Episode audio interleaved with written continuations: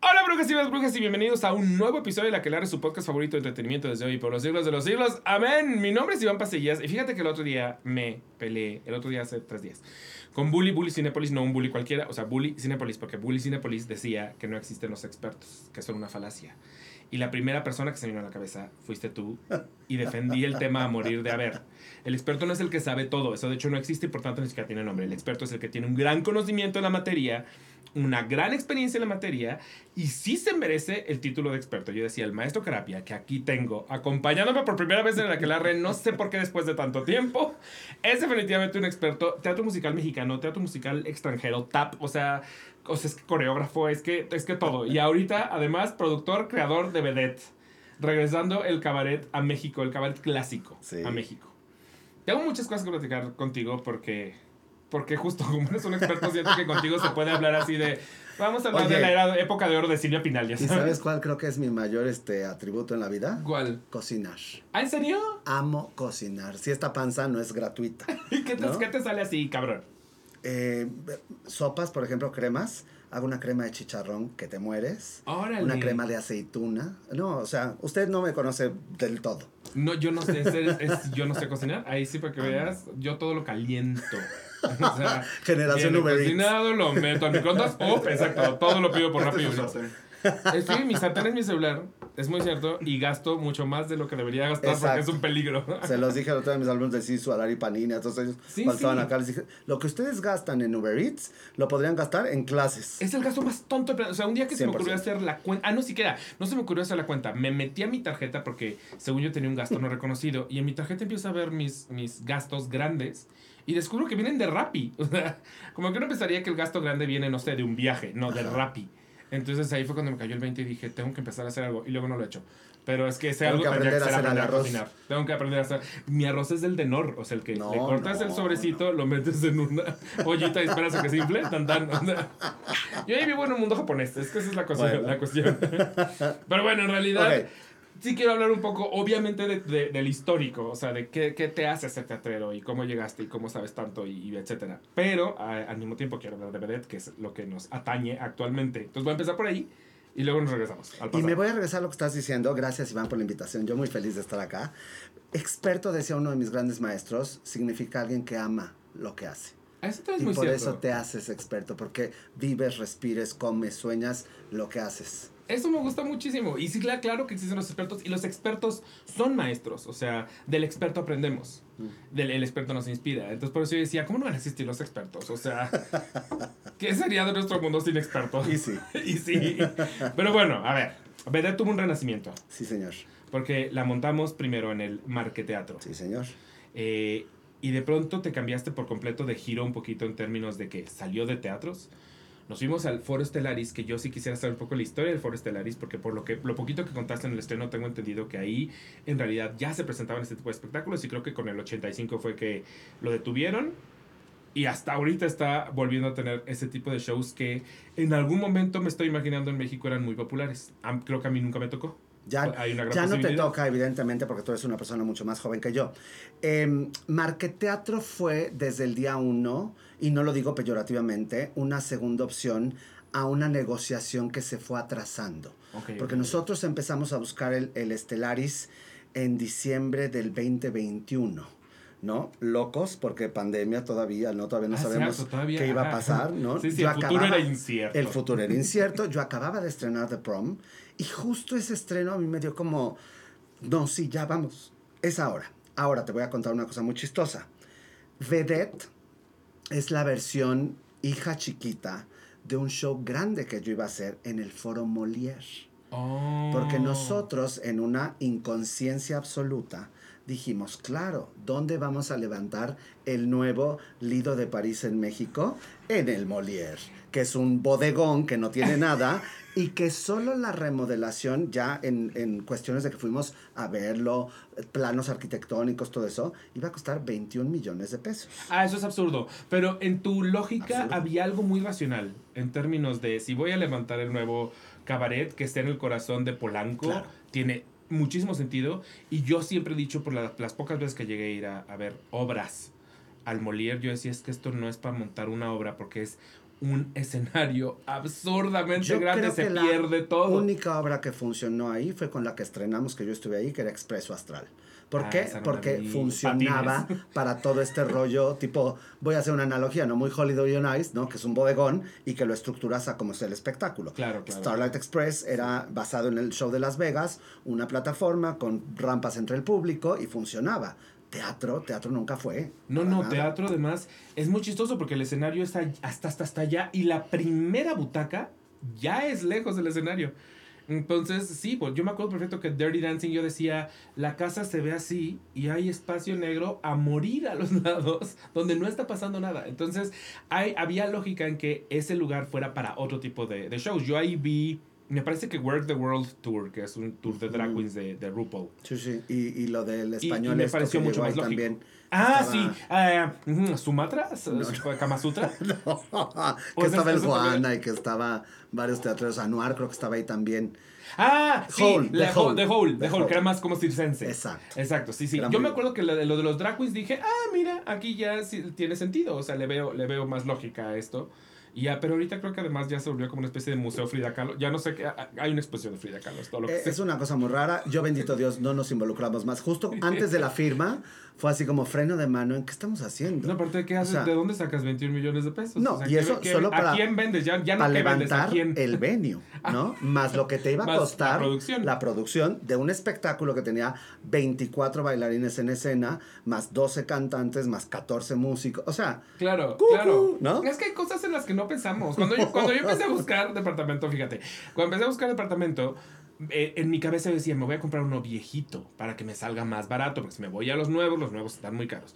Y entonces encontré una corona irrigación que yo dije, es perfecto, es grandote, está, está no nuevo, no, el precio no está caro, todo está perfecto. Llevo a mi papá, que es arquitecto.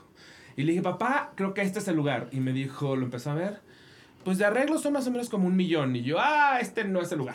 Este no, es el lugar. Pues sí, justo, no pensamos en esas cosas. O sea, como que ya te futurizas y, y, luego es como... Dice mi abuela, decía mi abuela, te va a salir más caro el caldo que las albóndigas. El caldo que las albóndigas, definitivamente. Ok, entonces te vas a marcar. Evidentemente, hacemos una reestructuración de, a ver, no podemos empezar con un proyecto que de entrada en escritorio son 45 millones de pesos, sí, sí, que los acababa de gastar Go en Billy Elliot. Le dije, no somos Alejandro Go. No hay manera de compararnos, ¿no? no estamos ahí.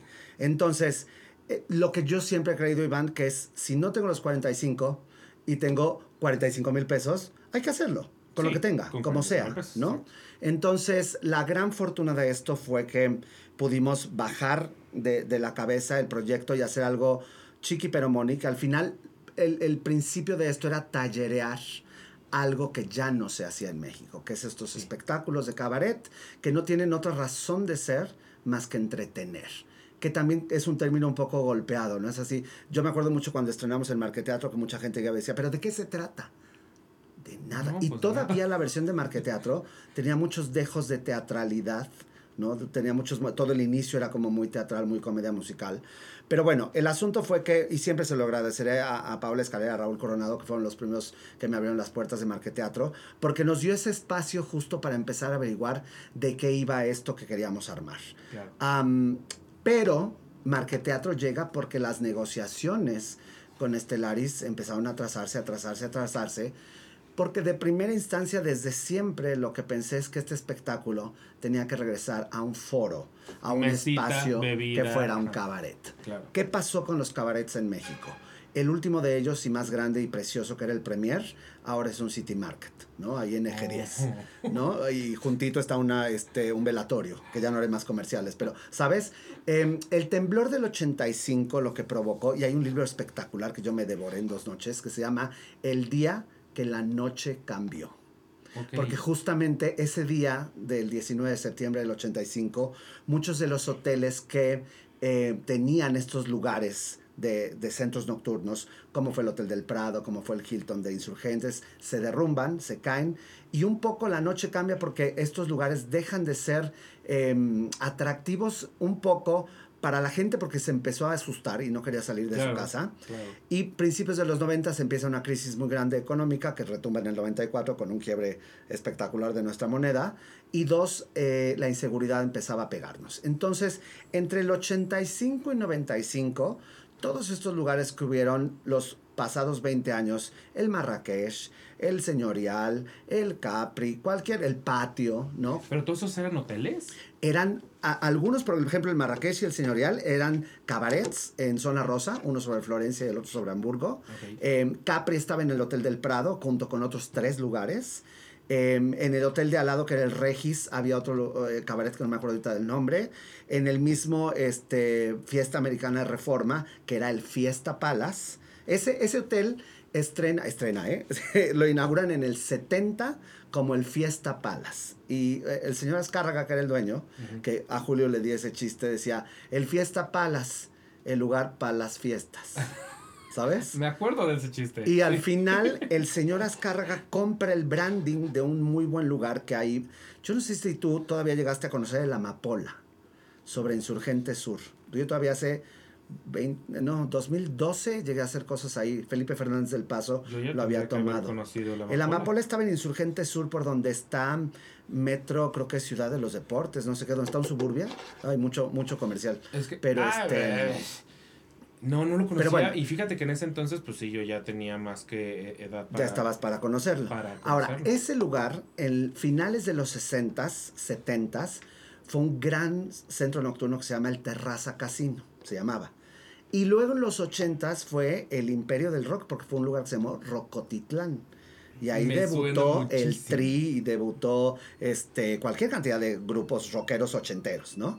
Cierra y luego en los 2000, por ahí 2009, 2010, lo abren como la Amapola, que tenía este guiño de ser un cabaret este, como de ese tipo, como lo fue el Terraza Casino. Pero bueno, el Fiesta Palace abre, tenía varios lugares, tenía un bar que se llamaba Barbarella, que haz de cuenta que fuera como el Lucerna, en ese tipo de, de espacio acomodable, ¿no? Y siempre había como variedad. ¿no? Había show. Había show. Había otro lugar que se llamaba justamente el Terraza Casino, que era el cabaret eh, de medio afluencia, porque no cabían muchas personas, pero no era tan chiquito como el bar.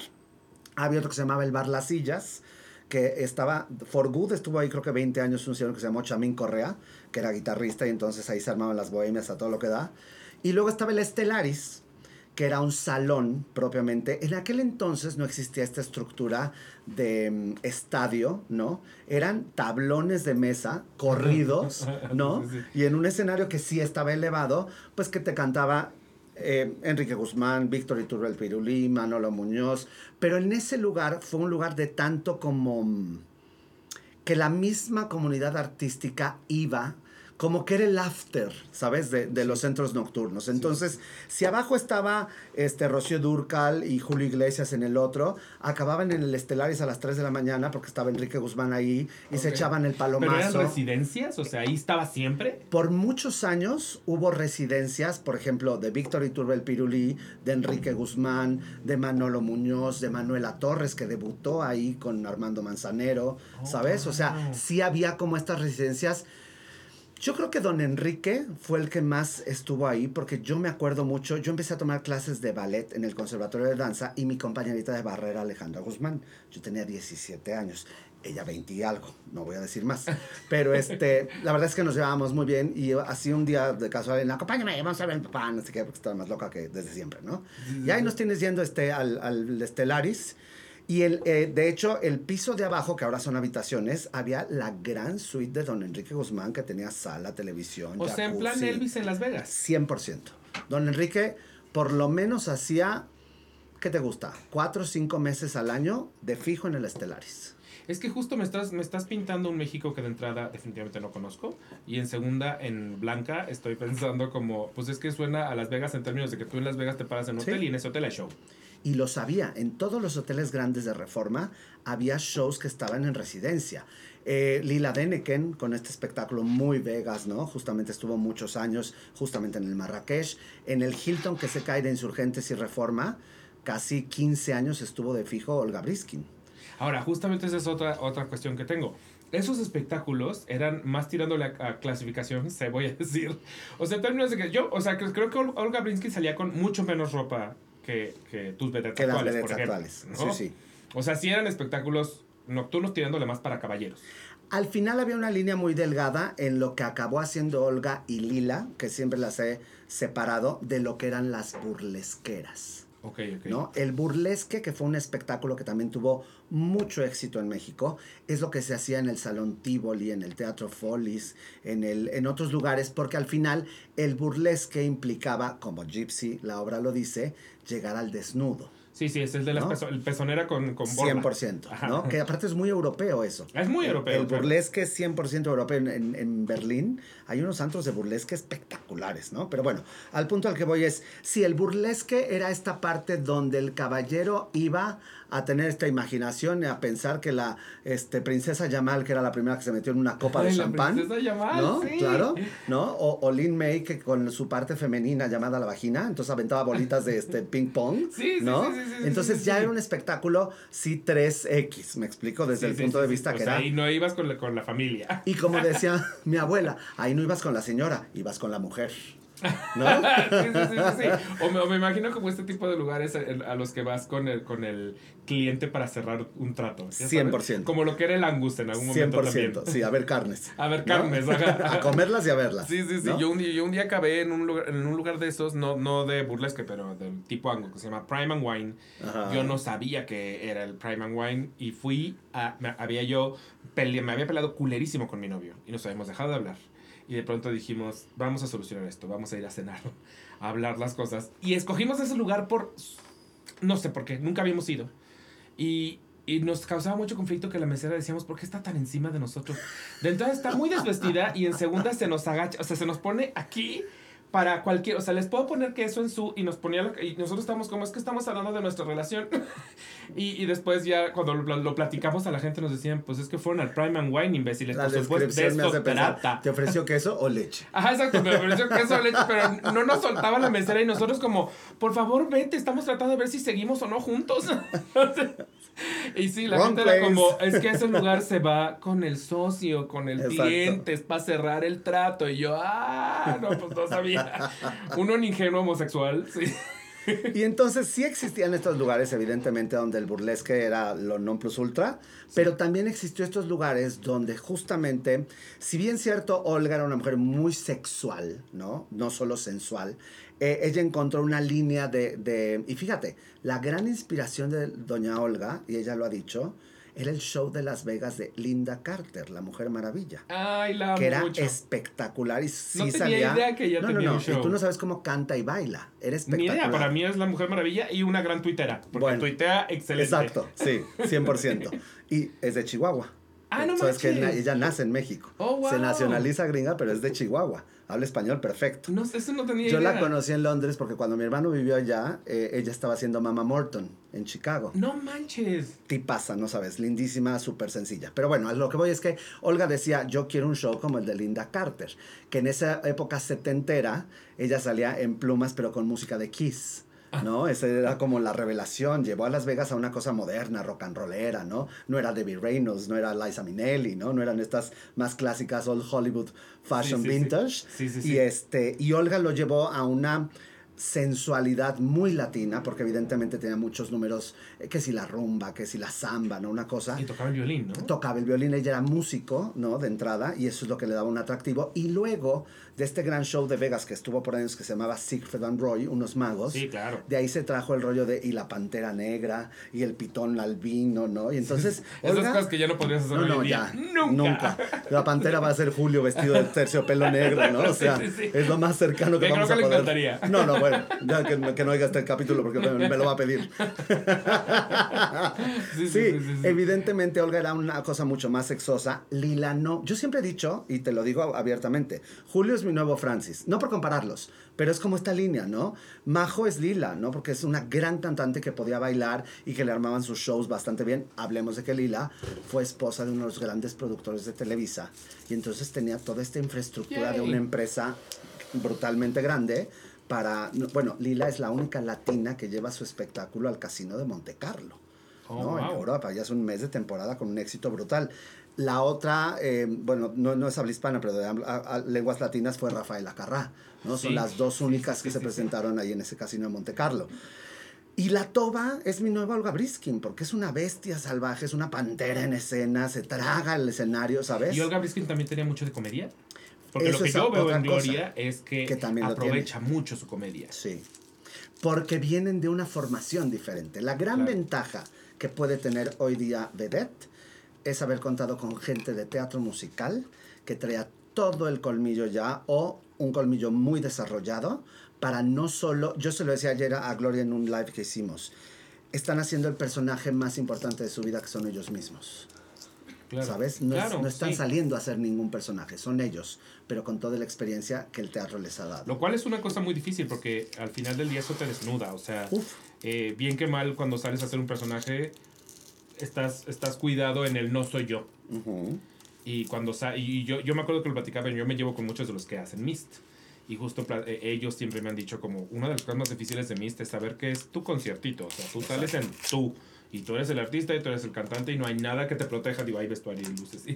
Pero, es tu momento de ser un rockero. Es tu momento de ser un rockero y ahí sí estás muy desnudo en, en esa falta de personaje. Sí. Entonces eh, es un una, una, una lanza de dos filos. 100%. Porque también este rollo de extracción teatral nos hace no estar tan seguros de, de, poder afrontarlo, porque tú estás en la seguridad de la cuarta pared y el público no existe. Ah, claro, también. Exacto, exacto, exacto. Y aquí pues no hay Aquí es todo lo contrario. Aquí es involúcrate con el público el día uno, en el momento uno. Que Jules lo hace magnífico, o sea, que se vaya y se le sienten las piernas a la gente. Y a mí eso me pondría nervioso a morir, o sea, saber que tengo que enfrentarme contra la reacción... Eh, que no, ¿cómo se dice? O sea, como que no sé qué va a pasar con si yo me le siento a alguien igual y no reacciona. Al día de hoy, yo como director productor de, The Dead, sufro cada vez que sale Julio Escena, porque él tiene una línea muy clara que hemos creado juntos se la pasa por el arco del triunfo en el segundo uno y hace lo que quiera y se lo agradezco. A alguien que hace show en el vicio.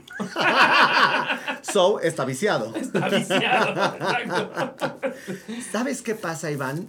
Que a Julio, y se lo he dicho con todo el respeto que me merece porque son dos personas diferentes, pero a Julio le está pasando lo que le pasaba a Francis. Francis fue la primera persona a la que yo vi que decía ajo, cebollas con che, con c, con d, y la gente se lo aplaudía, lo vitoreaba, eh, se lo agradecían, ¿sabes? Sí, sí, sí, Porque decía Raquel Olmedo, hay gente que dice caca y le apesta la boca.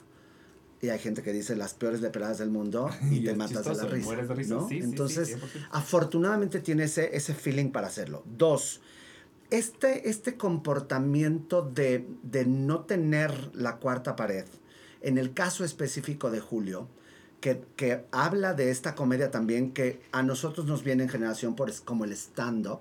Sí, ¿no? yo de hecho así lo describí. Era una comedia que se hacía mucho en Las Vegas desde los años 60 y que venía de la comedia de insulto, de este roaster. Sí, sí, lo que hace Bianca del Río. Que ahora lo hace Bianca del Río, pero que viene de un actor que primeramente es eso, fue un actor que después se hizo comediante Em, y que se me acaba de su nombre porque ya el amigo alemán me abraza.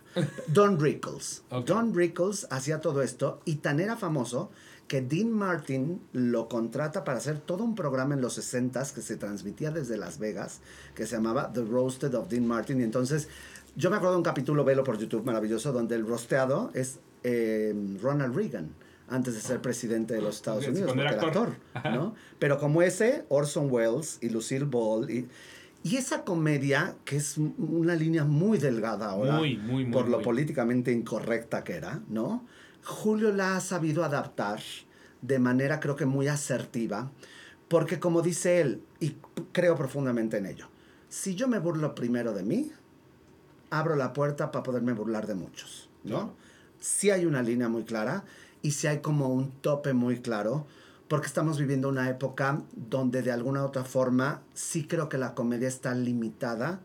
Por un lado, forzosamente, pero por otro lado, necesariamente, porque ya no podemos seguir burlándonos eh, de cosas que no, va, que no son para burlarse. ¿no? Sí, sí, sí, sí, Ahora, creo que la ventaja de las chicas es que han estado aprendiendo, y sobre todo las que vienen de la vedette del marqueteatro, a, a foguearse ya en este rollo de, ok, puedo llegar hasta aquí, puedo meterme allá.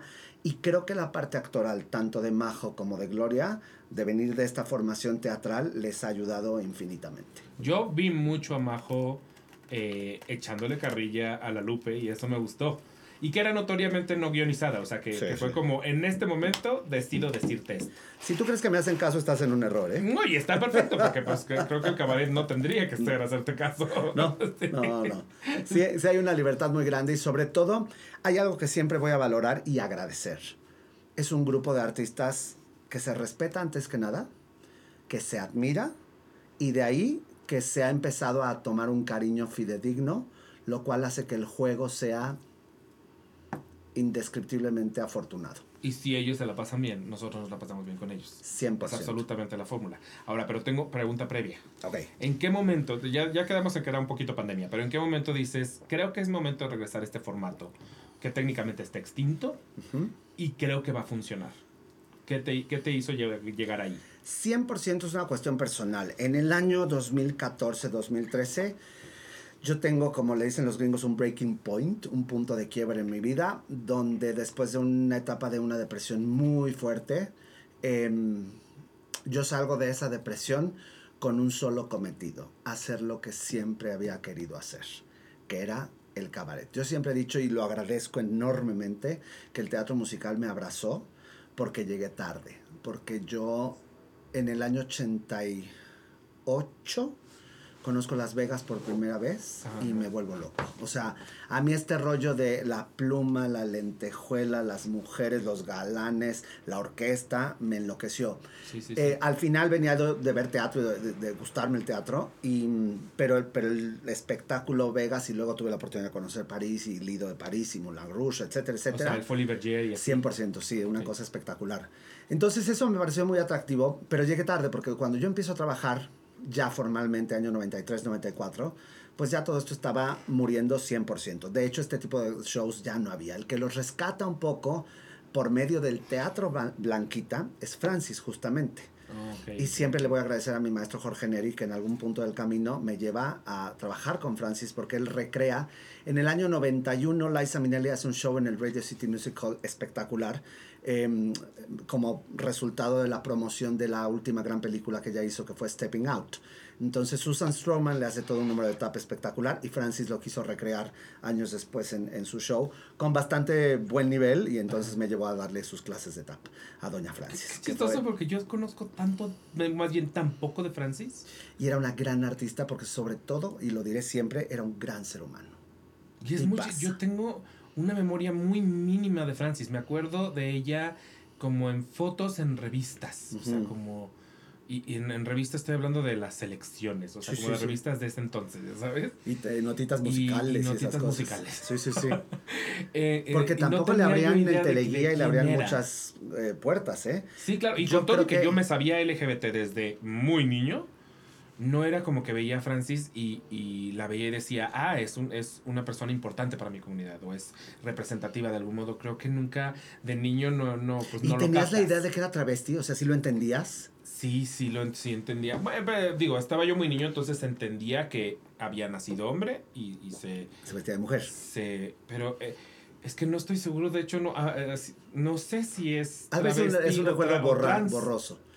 Yo creo, no lo sé, ¿no? No te puedes meter ahí. De en hecho, en mi cabeza era trans. No era travesti, era, era, era una persona operada para ser mujer. Yo sabía que, yo sabía que no, fíjate. Ah, no, pero yo insisto, yo no ah, sabía. ok, ok. Yo no sabía de... Sí, sí, de- sí. Era, era, vaya, mi visión de... Tu visión, claro. Entonces... En tu entendimiento eh, en mi eso era. entendimiento. Y entonces también en mi, en mi cabeza era como, ah, es una persona polémica. ¿no? O sea, como, como que ahí me quedaba, como en la idea de, ah, cuando veo este personaje, sé que es polémica. Francis lo que pasa es que fue muy inteligente y en el momento en que los cabarets se empiezan a cerrar, transmuta ese show a lo que era el teatro de revista. Claro. Y entonces logra el Teatro Blanquita y de ahí logra el apadrinamiento, como la bendición de un hombre muy poderoso en nuestra industria en ese entonces, que era Raúl Velasco. Muy poder. Ah, ese sí lo ¿No? muy bien. Sí. Y Raúl Velasco le abre las puertas del programa más importante de la ¿Siempre en televisión en los ochentas, que es siempre en domingo. Y no solo le abre las puertas de la televisión, sino de Televisa, ¿no? Había en eso entonces unos programas antes de que llegara la era de Verónica Castro y sus programas de noche. Ricardo Rocha tenía un programa que se llamaba En Vivo. eh, y ahí hizo muchas veces este Francis números que la popularizaron y la dieron a conocer y por eso tuvo el éxito que tuvo. Entonces está impresionante porque en realidad se metió a la- al, al mainstream media como una figura LGBT, solo que en ese momento seguramente el concepto LGBT era- estaba más diluido quizá. ¿Sabes qué Pero- pasaba, Iván? Nadie se lo preguntaba. Y es algo que yo sigo rescatando, que eso deberíamos de rescatarlo.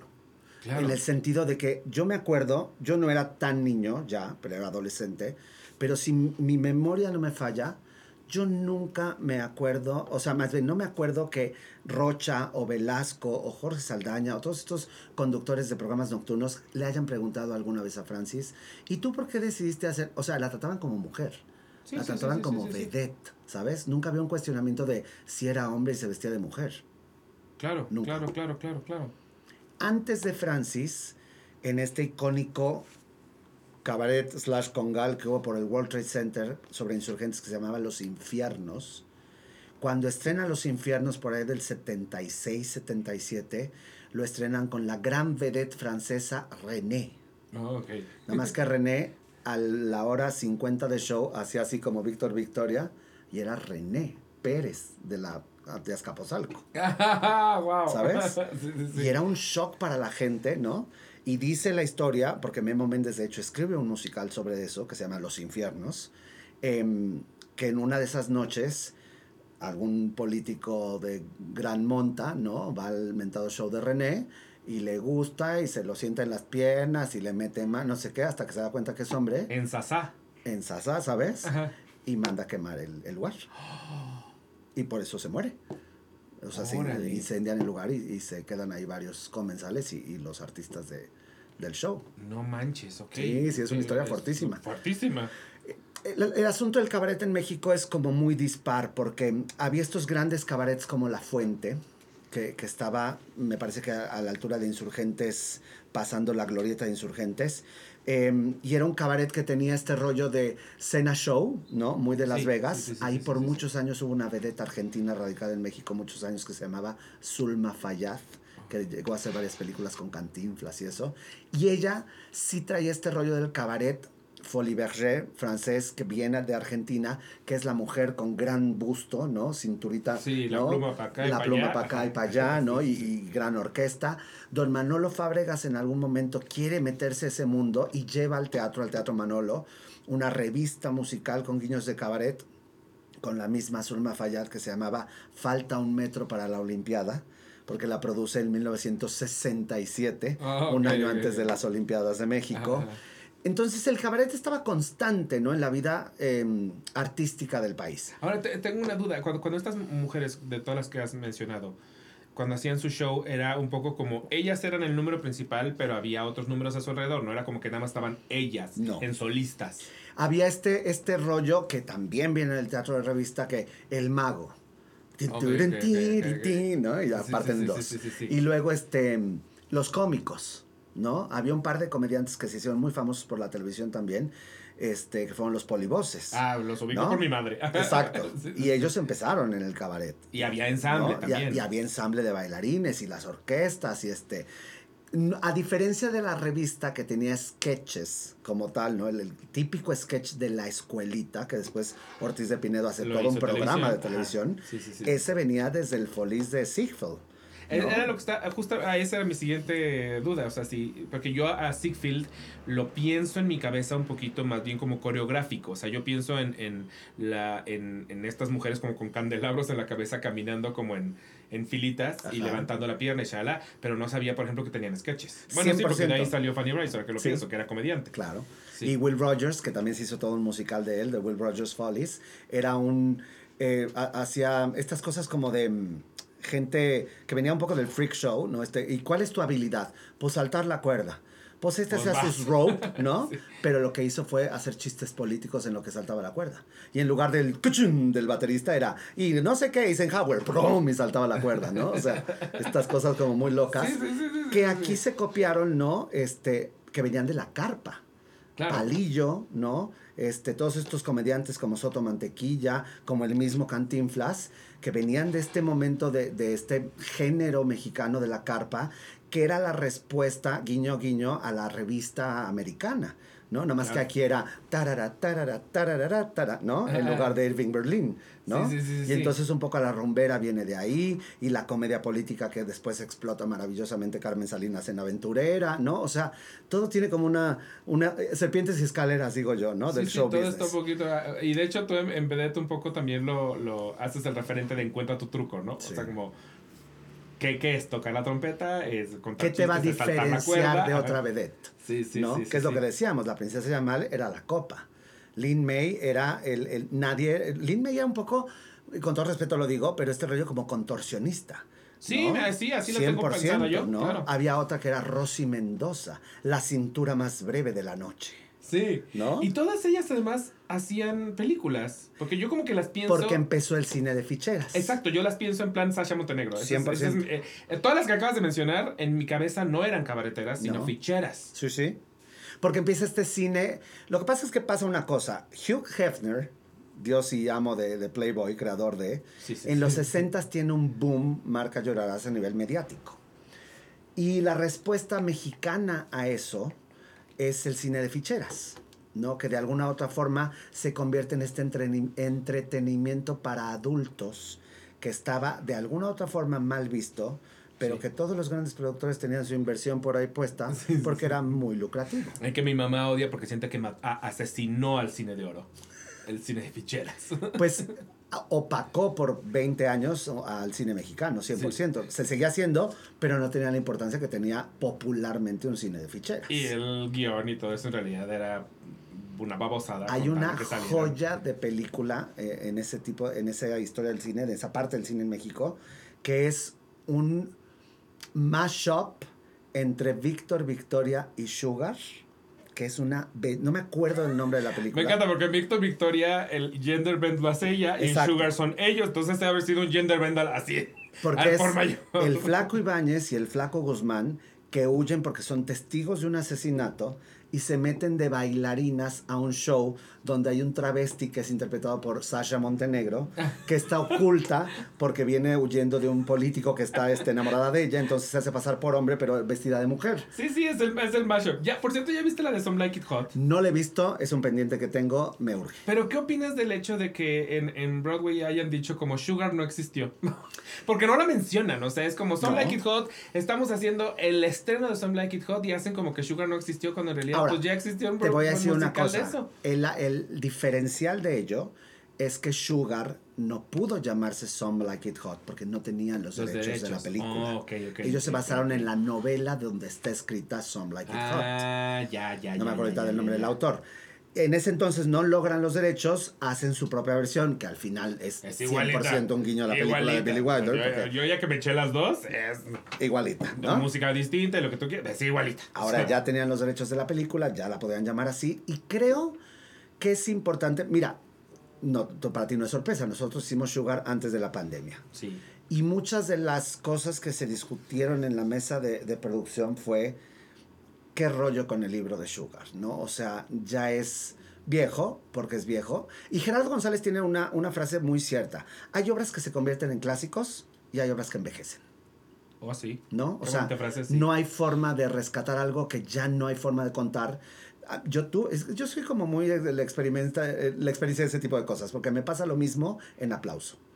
En ah, aplauso, mi gran pleito, y siempre lo será, y siempre lo defenderé, y siempre lo diré a viva voz, es que no me apoyaron en que la obra se contara en los setentas.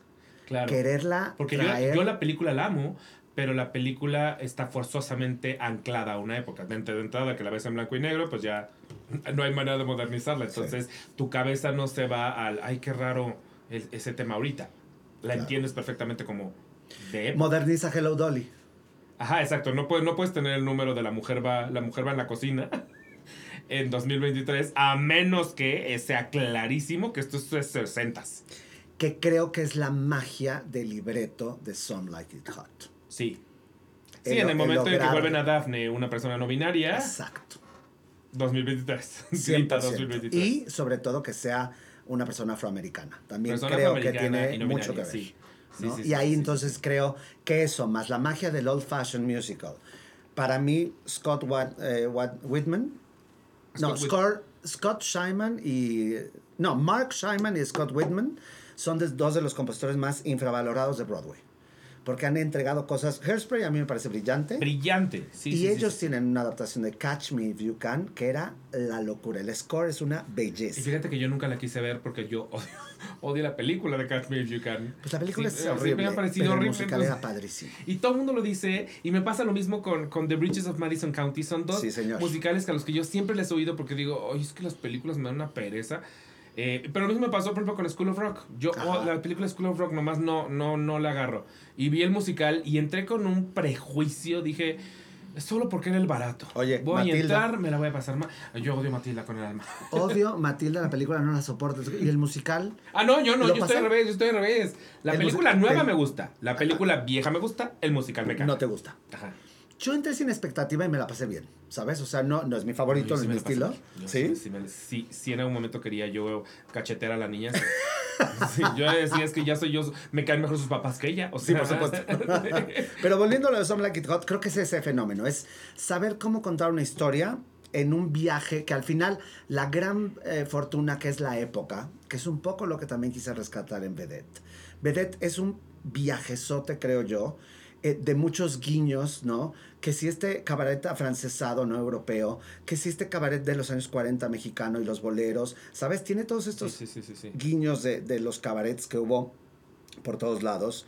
El final, que es muy Vegas, ¿no? Muy, muy pluma y muy justamente haciéndole un guiño al, rollo de Linda Eder, que fue la primera. Linda Eder. Linda Carter. Linda Carter, que fue Linda Eder. Algún día la vi en concierto, es la cosa más aburrida que he visto en mi vida. Ella sí, Canta espectacular. Ponte el disco, la que estrenó eh, Jake Hyde la ah, que canta espectacular a New Life. Pero decidió sacar su disco. Es una gran cantante y en Europa es famosísima. Yo ahí te voy de Nueva York a Connecticut, tren, ¿no? Porque el concierto de Linda Eder hay que verla, finales de los 90 sí, sí, sí. y la mujer sale, cara lavada casi casi. Pudiste haber puesto el disco que era lo mismo. Sí, sí, Yo dije, me mato que vine hasta acá, ¿no? A ver esta babosa. y esta tonta ni siquiera está bailando. No, ni siquiera ni las buenas noches nos dio. ¿No? O sea, es eso de voy a cantar, cantó 15 canciones una tras otra, good night, adiós. Sí, las cantó como diosa, pero hubiera puesto el disco y me sale más barato. Sí, claro, pero bueno, claro, claro. Este, Vedette tiene todos esos guiños al final porque para mí era importante, lo sigue siendo, nunca dejo de ser maestro. Me gusta mucho cómo enseñar, cómo decirles, chicos, sí Lady Gaga es padrísimo, pero antes estaba X y antes estaba fulana. O sea, Lady Gaga es una consecuencia de muchas otras que hicieron cosas parecidas. ¿no?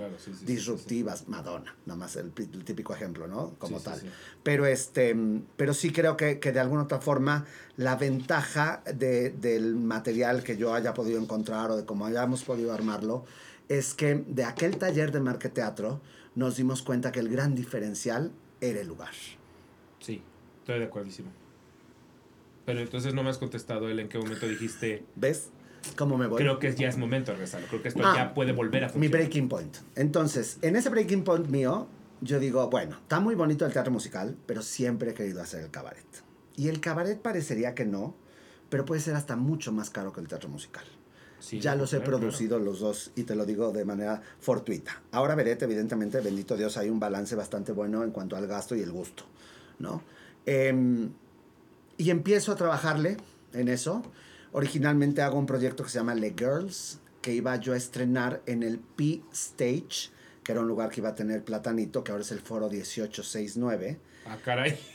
¿Ubicas el foro 1869? Pero cero, así, cero, me en Sobre Insurgente Sur, eh, donde está el, el, metro El Olivo, el metrobús El Olivo, que es... está el Teatro Insurgentes y como tres estaciones adelante, ahí está el foro 1869. En mi yo no dejo de ser satelucos, es el problema.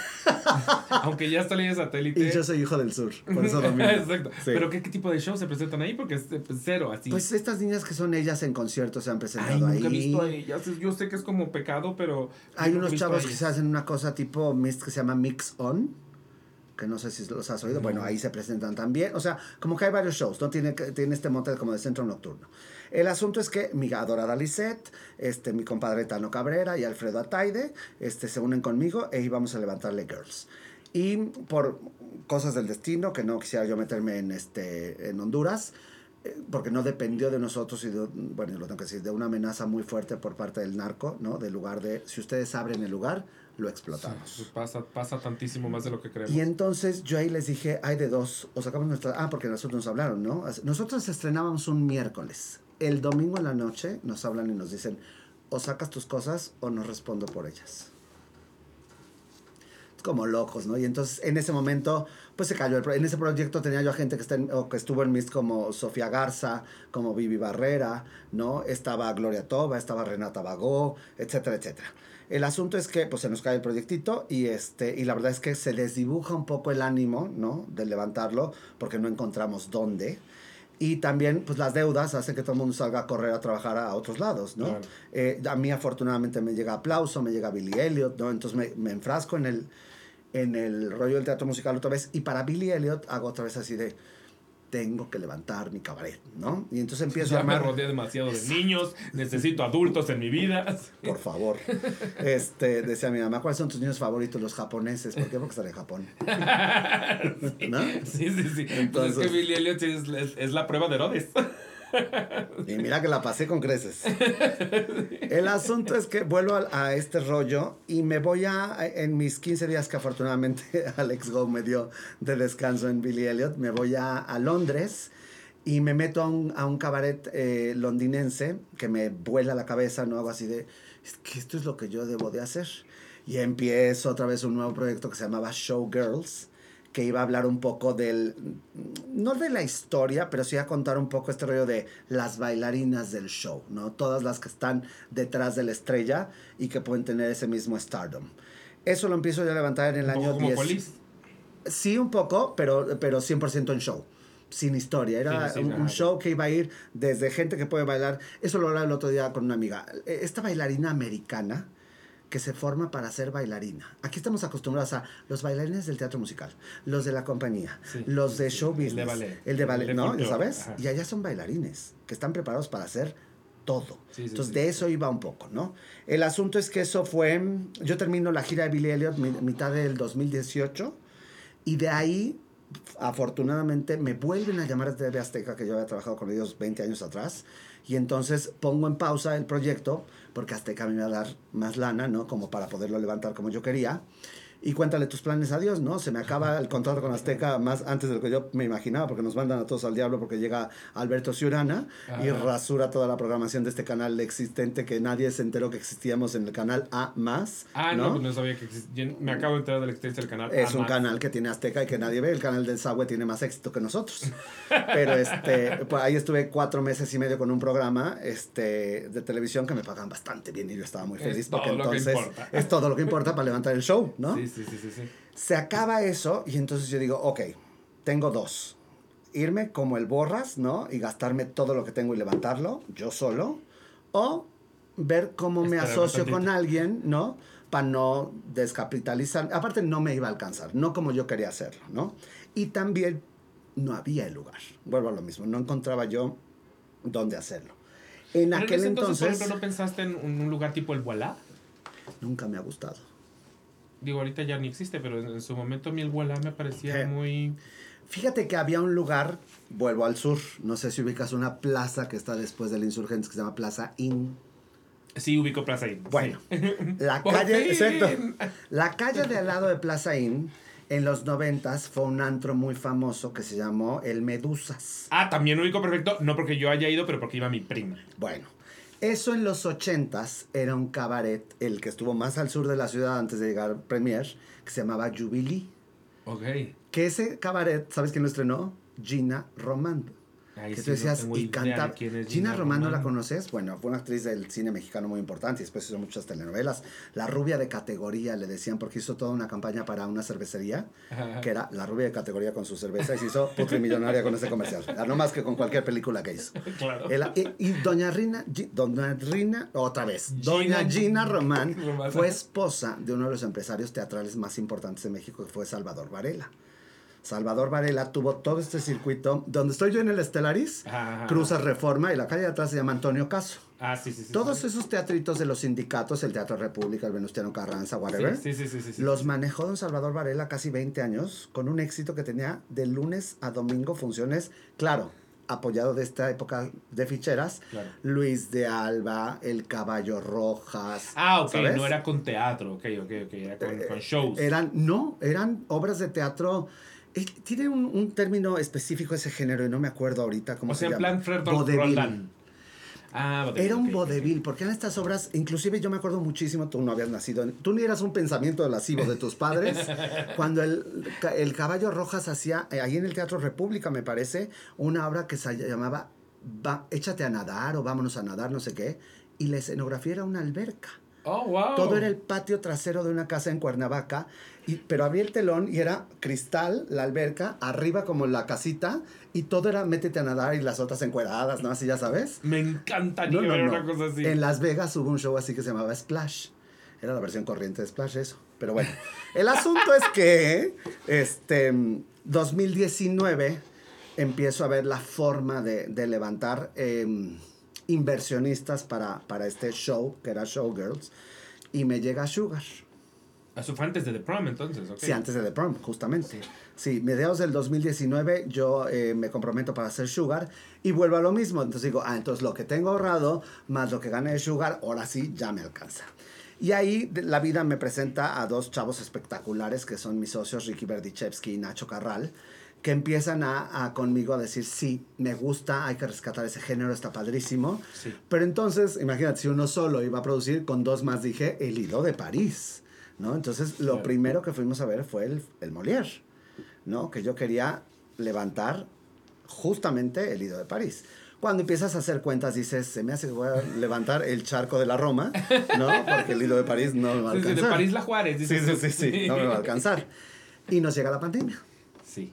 Nos llega la pandemia y mm, descubrí una joya llamada el Zoom, ¿no? Porque seguimos trabajando por Zoom mucho. Y justo cuando empezamos la negociación con, con el Molière, empezamos a descubrir que era muy idiota de nuestra parte eh, tratar de levantar esa cantidad de dinero para algo que iba a ser una moneda en el aire, como cualquier negocio en el show business. ¿no? Sí, sí, sí, Entonces me di a la tarea de crear un espectáculo que tuviera un guiño de todo ese lujo y esa eh, estructura del gran show, pero en chiquito. ¿No? De, eh, no, no, de alguna otra forma fue decir, vamos a lograrlo en la manera eh, como si fuera un road show, ¿no? Que, que, pudiéramos llevar a todos lados también, ¿no? Que fuera más este, vendible para provincia, qué sé yo, para eventos privados, lo que fuera. Y, y luego pensamos en el grande, ¿no? Porque sigue estando en la mesa y sigue siendo un proyecto a futuro. y ahí empezó para mí el sueño de decir, el patio ya no existe, el Marrakech tampoco, el Premier ahora es un supermercado, ¿no? ¿Qué queda en este, en este? Y siempre tuve... El salón de arriba del Covadonga. ¿Cuál es el Covadonga? El covadonga, el que es como. No, es que no es. No es el covadonga, es la covadonga, no sé cómo se diga. Pero es como. Está ahí en la, la Roma, ¿no? En la calle Puebla. Está en la calle Puebla. Y es un restaurante. Eh, Puebla es donde conocido un poco porque ahí iban todos los periodistas como de Que no era la, la, sala Corona donde estuvo Mista al principio. No, pero cerca, sí, está, está, muy por la zona. En esa zona. Eh, pero el Covadonga, según yo, es como muy, muy, muy conocido y es muy de abolengo también, o sea, como muy de historia eh, en México, que yo siempre que voy, nunca he entendido el chiste totalmente del Covadonga, pero la gente que te, te dice como es que aquí venía la gente más cabrona del mundo, o sea, estás parado donde se paró la gente más perra de México a jugar dominó.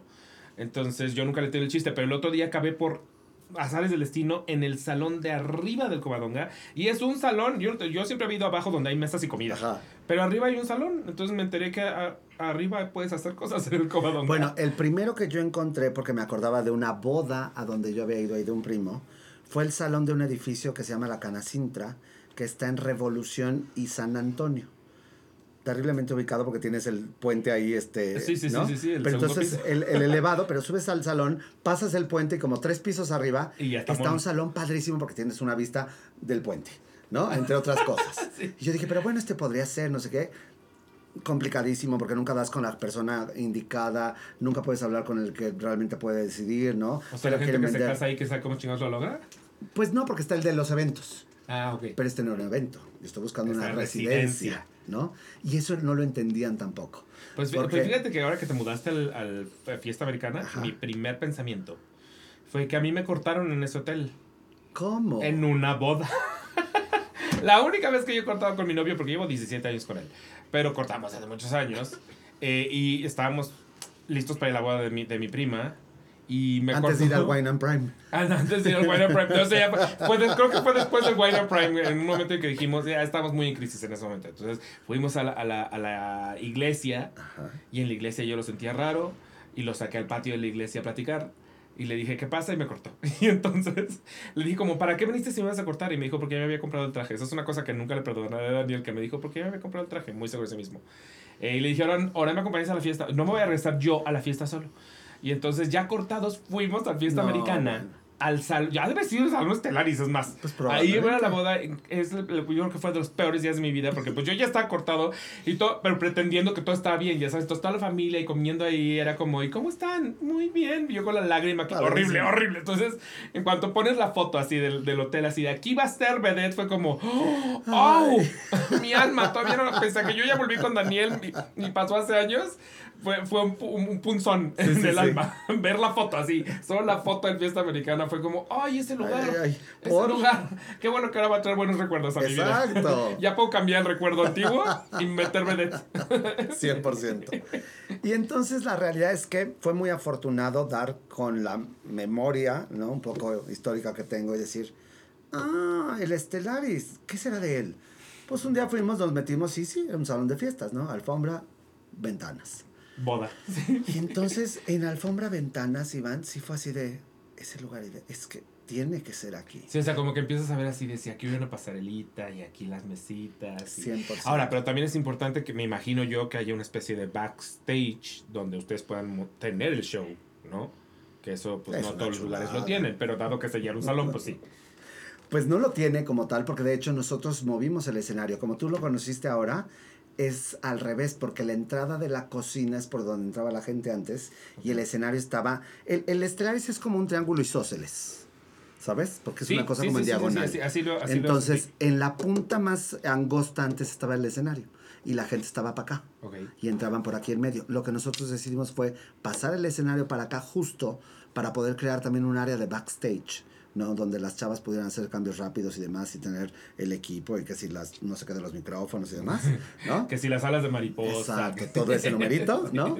Las espalderas que acá como ocupan espacio, ¿no? Ya sabes. Este, y luego ahí tiene una puerta que conecta a unos camerinos de tres pesos no es cierto, músicos están preciosos, son los camerinos de los músicos, y al piso 24 de abajo, donde estas reinas ahora tienen dos suites, ¿no? Así este, de aquí me estaciono, ¿no? ¿Esos son sus camerinos? Sí, claro. Ah, ok. Ellas muy, muy nice, ellas en, este, en, residencia. Mariah Carey. Claro, por supuesto, Tina y todo el numerito, ¿no? Entonces, este, es muy afortunado este, encontrar el lugar y el apoyo de un corporativo que cuando llegamos fue así de, ¿eh? ¿Quieren qué? ¿Por? claro, claro, claro. ¿En dónde? No, ya sabes, así. Y entonces yo soy el que te canta y te baila todo el show para que me entiendas. Y entonces aquí va a pasar y sale la pluma y sale no sé qué, ¿no? Yo creo que el hombre, con tal de que yo me callara, dijo, sí, sí, sí, vamos viendo. Mándenme todo por escrito, pero hace ale, ale, ¿no? Vámonos. Este, sí, lo vimos y dije, este es el lugar. Sucede Marqueteatro en el Inter, porque fueron 10 meses de negociaciones ¿no? Me imagino que así sucede. Porque así es, los hombres de negro, dice Julieta González, siempre son complicados, ¿no? Entonces, este, hasta que logramos, y, pasa una cosa que lo tengo que decir abiertamente, el director que estaba en aquel entonces en el Fiesta Americana, ah, como que decía, no, no, yo le gano más a mis convenciones, a mis bodas, ¿no? ¿Qué show ni qué otro cuartos? Por azares del destino y por diosidencias, dijera mi madre, este, cambian de director y el director que llega hace así de, ¡Ah! un show, ay, qué padre, ¿no? ¿Y qué van a hacer? ¿Y qué, no? Entonces empieza, empieza a apoyarnos de una diferente manera desde el punto de vista de una conexión personal, así de, oye, estaría padre, sí me gusta la idea, y entonces cuánto tiempo y qué quieren hacer. Y no dejo de agradecer, Iván, que fue a ciegas porque por más que te muestran las fotitos del marqueteatro, el videíto, no sé qué, pues nunca sabes qué va a pasar, ¿no? Al final, este. Y creo y que. ustedes como remodelaron cosas, pues era. Oye, te voy a tirar algunas cositas. No, no. Ese proceso de. Ajá, la truz no cabe porque entonces el plafón de así de.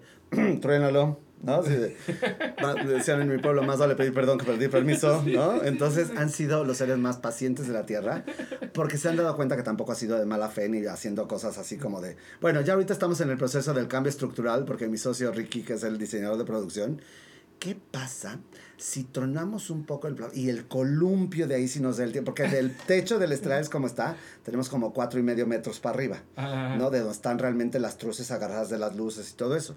Pero entonces este ya se imaginó que entonces podemos partirlo y entonces tener una mecánica teatral para que bajen. No, paso 502 no va a suceder paso este 502, año. Ya, ya quiere hacer Y, y yo quiero que después de mi pasarela ese escenario inmersivo tenga un giratorio, ¿no? No, cada quien tiene sus rollos, ¿no? Entonces, bueno, el asunto es que fue una un momento afortunado en el que se cruzó el que nosotros ya teníamos el concepto muy armado para hacerlo chiqui pero money y que encontramos el lugar ideal. Y mm, no dejo de agradecerle todos los días, tanto de este lado a mis socios, a Ricky y a Nacho, como de este lado todo el apoyo de, del hotel en, principio y después ya del corporativo, ¿no? De Grupo Posadas, porque mm, pues si Dios nos da licencia, tenemos mucho ver por adelante y muchos shows que vienen después de. ¡Ay, qué bueno! Eso está increíble. Claro, porque técnicamente, si tú ya tienes ese espacio, entonces de lunes a jueves está desperdiciado.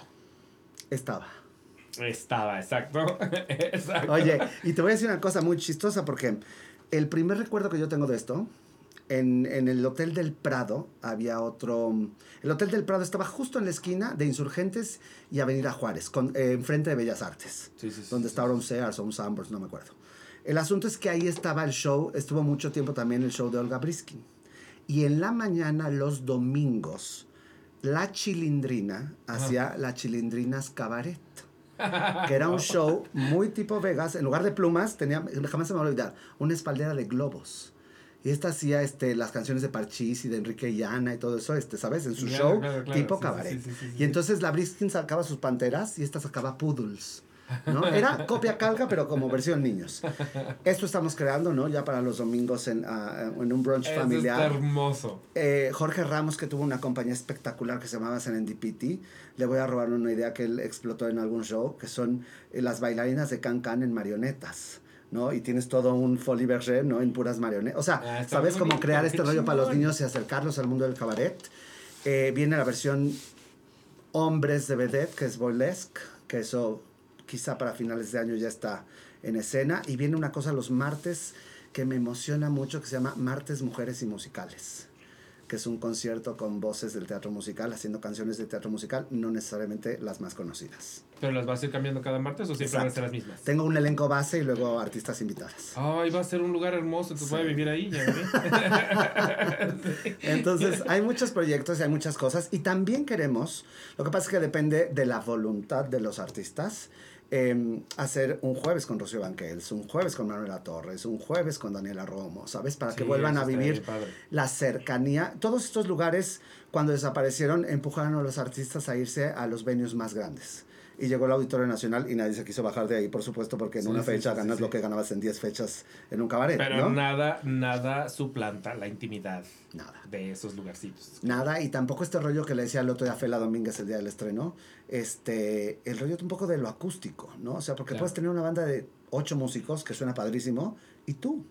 Claro. Y ya. O sea, como ahorita eh, le estoy pensando un poquito y, vuelvo a ser blanca, muy blanca, perdónenme, este, como el, el 54 Below. Sí. Bianca Marroquín me lo dijo, por, lograste tu 54 below. Ah, pues justo. sí, está muy bonito, está muy padre. Ahora, tengo una, una gran duda que seguramente en el histórico del cabaret, que tú sí te sabes, no sé en qué momento entonces ese, ese formato y esa estructura se convierte más en lo que empiezan a hacer Tito Vasconcelos y Astrid, o sea...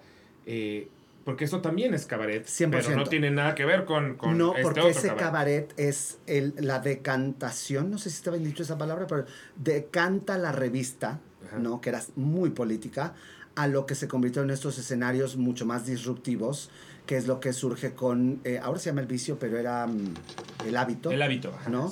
Jesús Rodríguez lo hace muchísimo antes de que se volviera loca. Este, Astrid, Haddad, Astrid Haddad. Reina.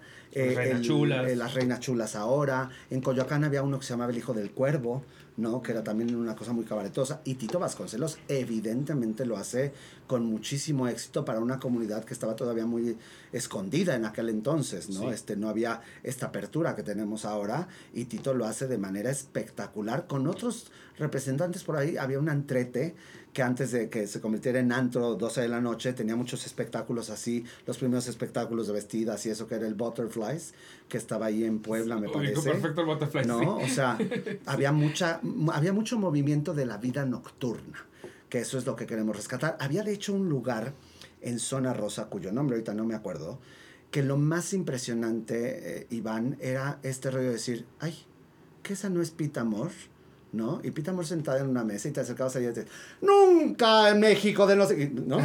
Voy a declamar desde allá. Pero en la mesa de junto estaba Carlos Monsiváis, pero o sea, ¿ves este rollo Ah, se cuenta que el Covadonga me lo estás escribiendo. Eso ah, te dicen del Covadonga. sí, pues sí, tal cual. La vida nocturna siempre ha sido como muy atractiva para la gente del show business. Y es chistoso porque en realidad justo de, de si yo me pienso millennial, mi vida nocturna eran antros. O sea, no. Yo no pensaba en shows, no. Ni siquiera había la posibilidad, pues. O sea, no era como. Pero no ha sido al show de tal. No, no. Eso no existía. Un cantante muy famoso en los ochentas que se llamó Manolo Muñoz. Su hijo trabajó con nosotros en Expreso Astral. Talentosérrimo también. Manolo Muñoz muchos años también estuvo ahí. Eh, no me acuerdo si en el Barbarella o en el Estelaris, pero se lo prestaban, ¿no? Víctor Iturbe Pirulí, Enrique Guzmán. Y Talina Fernández, que es muy amiga de mi mamá, me contaba alguna vez que estando en este rollo ochentero, cuando empieza el sistema de noticias ECO, ¿no? Ella tenía un segmento de 12 de la noche a 1 de la mañana. Entonces, a la 1 de la mañana dice que agarraba a Jorge Berry y otros tantos que estaban ahí en Televisa Chapultepec y se iban al Estelaris, ¿no? martes, ¿no? Un martes, ¿no? A ver a Manolo, no sé qué, y que a las seis hacía, oigan muchachos, voy a dejar a mis hijos a la escuela y ahorita vengo, ¿no? en martes, ¿no? Y ni siquiera era la borrachera, era por estar en el chisme, el cigarrito, la copita un poco, ¿sabes? Sí, sí, sí. sí, eh, eh, era mucho el rollo como del after también, que es lo que te decía, ¿no? A lo mejor acababa Lila Dene que sucedió en el Marrakech y de ahí se iban al, al Stellaris a cenar o no sé qué y de ahí ya para la casa, ¿no? Sucedía mucho eso. Nosotros no, no estamos en este modelo de, de trasnochar, pero al final el modelo de vedette, que mucha gente no lo entiende, es ven y vive la experiencia de noche. ¿Por qué?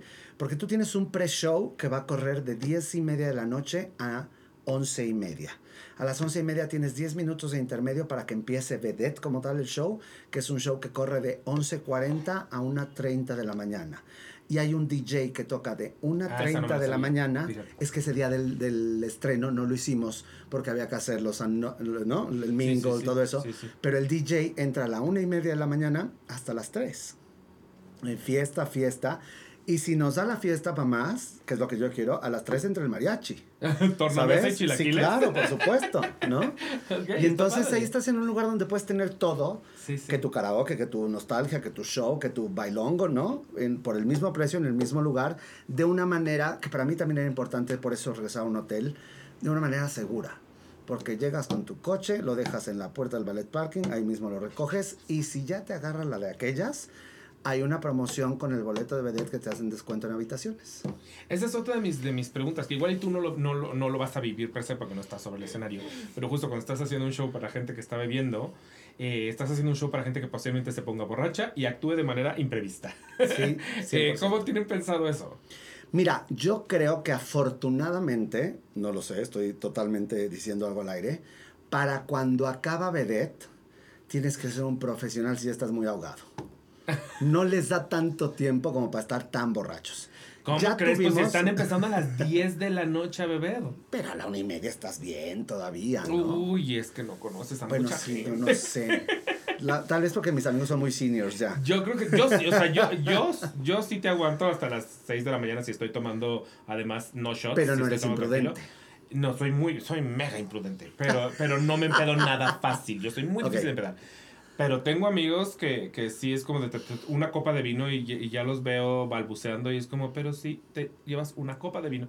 Entonces, y justo me, me acuerdo que en, en Mist había gente que se les trataba de subir al, bueno, seguramente todavía les pasa, pero hay gente que se les trata de subir a la tarima a bailar con ellas y así, entonces es, pues sí, porque es gente que se empeda y ellos dicen, estoy en la fiesta, es mi fiesta y vengo a hacer fiesta. Entonces, como que, y especialmente personajes como Jules, que además vienen absolutamente a tratar con la gente, eh, pues habrá seguramente alguien que le toque ya pasado de copas. Fíjate que creo que a diferencia de Mist, yo nunca he visto Mist, no te lo puedo decir. Oh, wow, okay. Pero algo que me pasa con Vedette es que yo siempre les digo a las niñas que hay dos partes del show.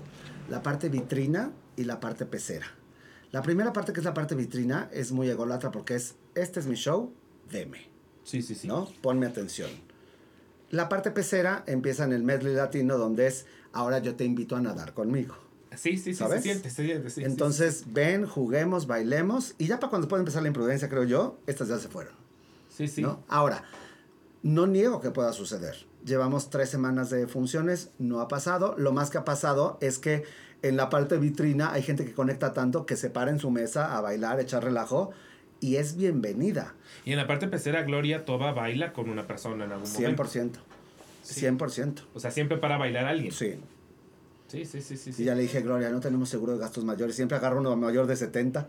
le digo, por el amor de Dios, agarra, agarro uno más juvenil. El otro día, Julio se sentó en las piernas de uno que dije, nos lo van a cobrar, levántate de ahí. ¿No? Ya sabes, te hace que te gustan zorros, lobos plateados, pero por el amor de Dios. ¿No? O sea, ¿dónde dice aquí patrocinado por Galloso? Ahora, tengo una duda. ¿Cómo escogiste a tus vedettes? Eh, es un gusto 100% subjetivo. No puedo negarlo lo asumo, mea culpa. Desde la vez pasada, em, yo, a mí me pasa una cosa que no sé si sea criticable, pero la digo abiertamente.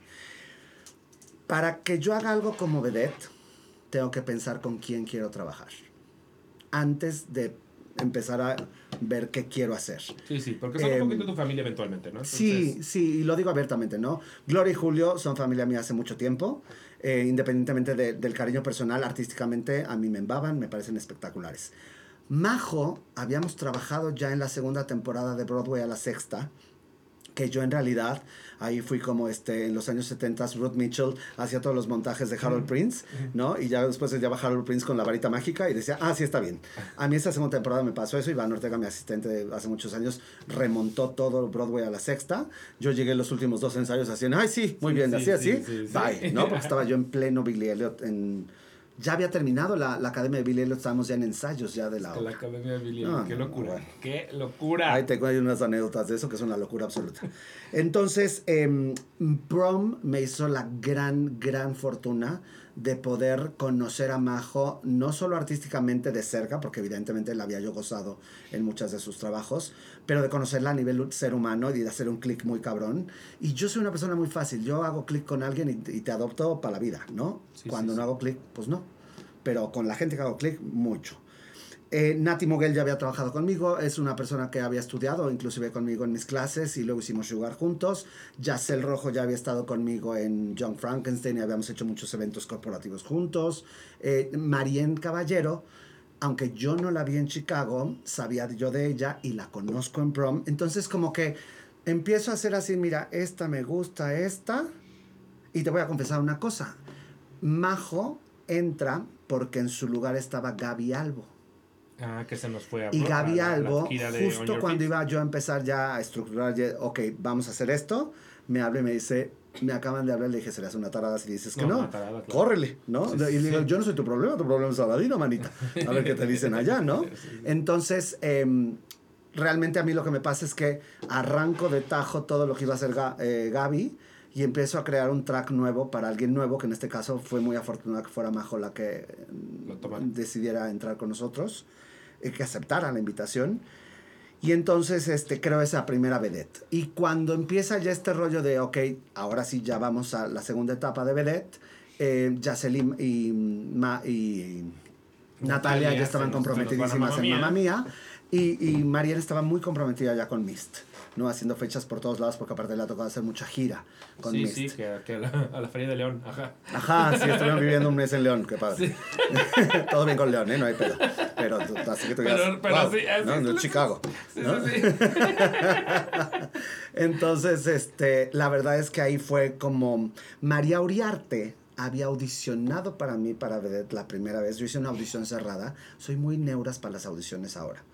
En las grandes no, cuando trabajo para alguien, pero en las mías me cuesta trabajo conocer gente nueva. Entonces ya es por invitación. Sí, es un poco así. O, por ejemplo, gente de toda mi confianza, tipo Jimena Nieto, tipo Gloria Toba. Chicas, mándenme chavas que conozcan, que crean que pueda yo, ¿no? Entonces, en esa audición cerrada, que es de González Yacel para la primera temporada, eh, Nati Moguel me recomienda a María Uriarte y la conozco y todo bien, pero pues en aquel entonces Yacel tenía mucho más para ofrecerme. Y, y luego María hace la segunda temporada de The Prom y vuelvo a lo mismo. Entonces llego a conocer a la María como artista y luego como ser humano y entonces hago clic con ella y digo, a ver, tú niña, ven para acá. Y este, ¿y quién más está de nuevas acá? Itzel. Ah, bueno, Itzel había trabajado conmigo en, en Sugar Itzel audición, cuando llega Itzel de Guadalajara, creo que tenía un mes de estar en Ciudad de México, audiciona para mí para aplauso.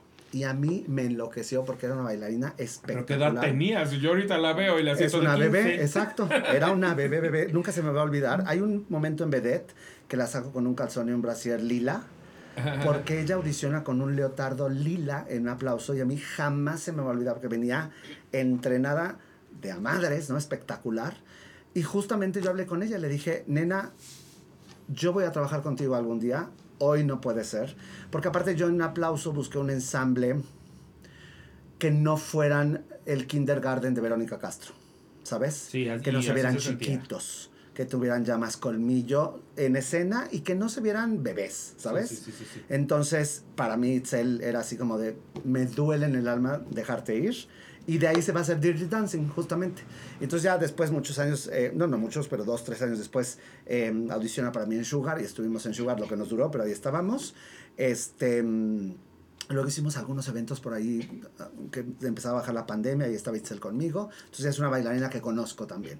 Y Renata Bagó yo la conozco cuando la primera reposición de Cats de ¿no? Estaba ahí, me llamó la atención y luego la llamo para hacerle Girls, este proyecto que, que nunca sucedió, nunca vio la luz. Este, y se lo dije en aquel entonces, Renata eres una mujer muy talentosa pero muy loca. Cuando tú medio madures, creo que vamos a volver a trabajar. Y pasó, eh, eh, estuvo en aplauso, ya en aplauso yo decía, ah, bueno, ya no está tan loca, ¿no? Ya está más o menos, todos estamos locos, pero bueno, estaba muy loca, ¿no? Y entonces eh, vuelvo a trabajar con Renata en The Prom, ¿no? Y justamente este, cuando viene este repechaje de, de Vedette, dice así, a ver, vago, ven acá, ¿qué estás haciendo? ¿No? Y entonces así un poco, sí es como un poco de por llamado. Sí. Y, y vuelvo a lo mismo. ¿Y qué queda Steph? Ay, mi Estefa adorada, que la amo también muchísimo, porque de alguna otra forma eh, yo conozco a Steph eh, en un proyecto espectacular que se llamó Tu cabeza en mi hombro. este, pero fíjate, por algo pasan las cosas. Por algo si yo no hubiera hecho esa obra, no hubiera conocido a Steph y no hubiera cobrado como en Coppel todos estos meses que cobro una mensualidad para que no se me acabe de pagar. Exacto, Entonces, este, pero Steph me parece una niña que cuando yo la descubro en, tu cabeza, la descubro me refiero a que la conozco, porque no es que yo la haya descubierto, pero me parecía que tenía una luz especial, unos ojotes divinos, ¿no? Muy formalita, ¿no? Muy bien entrenada, y este, y entonces hago así como de, ah, dale. Yo estaba buscando una swing, y este, y entonces hablo con ella le digo, yo necesito una swing porque el bebé, ay, sí, yo feliz de la vida, va. Y entonces mis socios, que son un pan de Dios, así de, ¿qué, qué es eso de la swing? No, pues esta chava que va a estar. Ay, no, pobrecita. ¿Cómo va a estar en la banca y no va a salir en el show? Pues sí, pero cuando la necesita. Ay, no, no, por favor, por favor, ponla en el show. No, porque necesitamos una. No, y ya sabes este término nuevo que yo lo odio, pero existe, ¿no? Que es swing on stage, ¿no? Ah, no sabía que existía el swing on stage. Ahora se han inventado en Broadway, aquí y en muchos lados, esta que es lo de swing on stage. Que en mi época, te voy a hablar de una obra no que yo estuve, pero que lo viví, que fue Calle 42. En Calle 42 había 24 bailarines. Si uno se enfermaba, pues mala suerte porque no salía. Y los demás habíamos que cubrir, habían que cubrir los lugares. más a la izquierda para que no lo yo. ¿Sabes? Entonces, that's it de mamada of swing of stage, ¿no? Que significa que ahí la vas a tener, pero va a cubrir otros spots. Ahora, no me estoy echando flores, pero sí. Todas las coreografías que implican a las seis chavas en escena, el lugar de Steph está creado para que desaparezca y no se note. y entonces cubra ciertos spots de, de entonces no deja de ser swing. No deja de ser swing. Pero al final Steph con todo este colmillo que le ha dado Aladino Aladdin, me regañan cuando digo Aladino, pero para mí es Aladino, pero soy Aladdin. Este, Gloria Toba me va a regañar porque siempre me regaña. Este, creo que Steph es una chavita que, que junto con María van a crecer mucho más, ¿no? Itzel ya tiene María es top 3 de las mujeres más hermosas de México, qué brutal. ¿Qué cosa? ¿Qué cosa? Digo, uno que toma fotos e, es como que le, le, le, le, pones el lente y es como, ¿qué, ¿por qué estás brillando, mujer? O sea, ¿qué estás haciendo? Yo siempre he dicho que si Vedette fuera fotonovela, se chinga a las demás. Se mega chinga a las demás. No, no, bueno. Se chinga a México. Está cabrona, sí, sí, sí. Y te digo una cosa, porque lo he platicado con ella, tete a tete.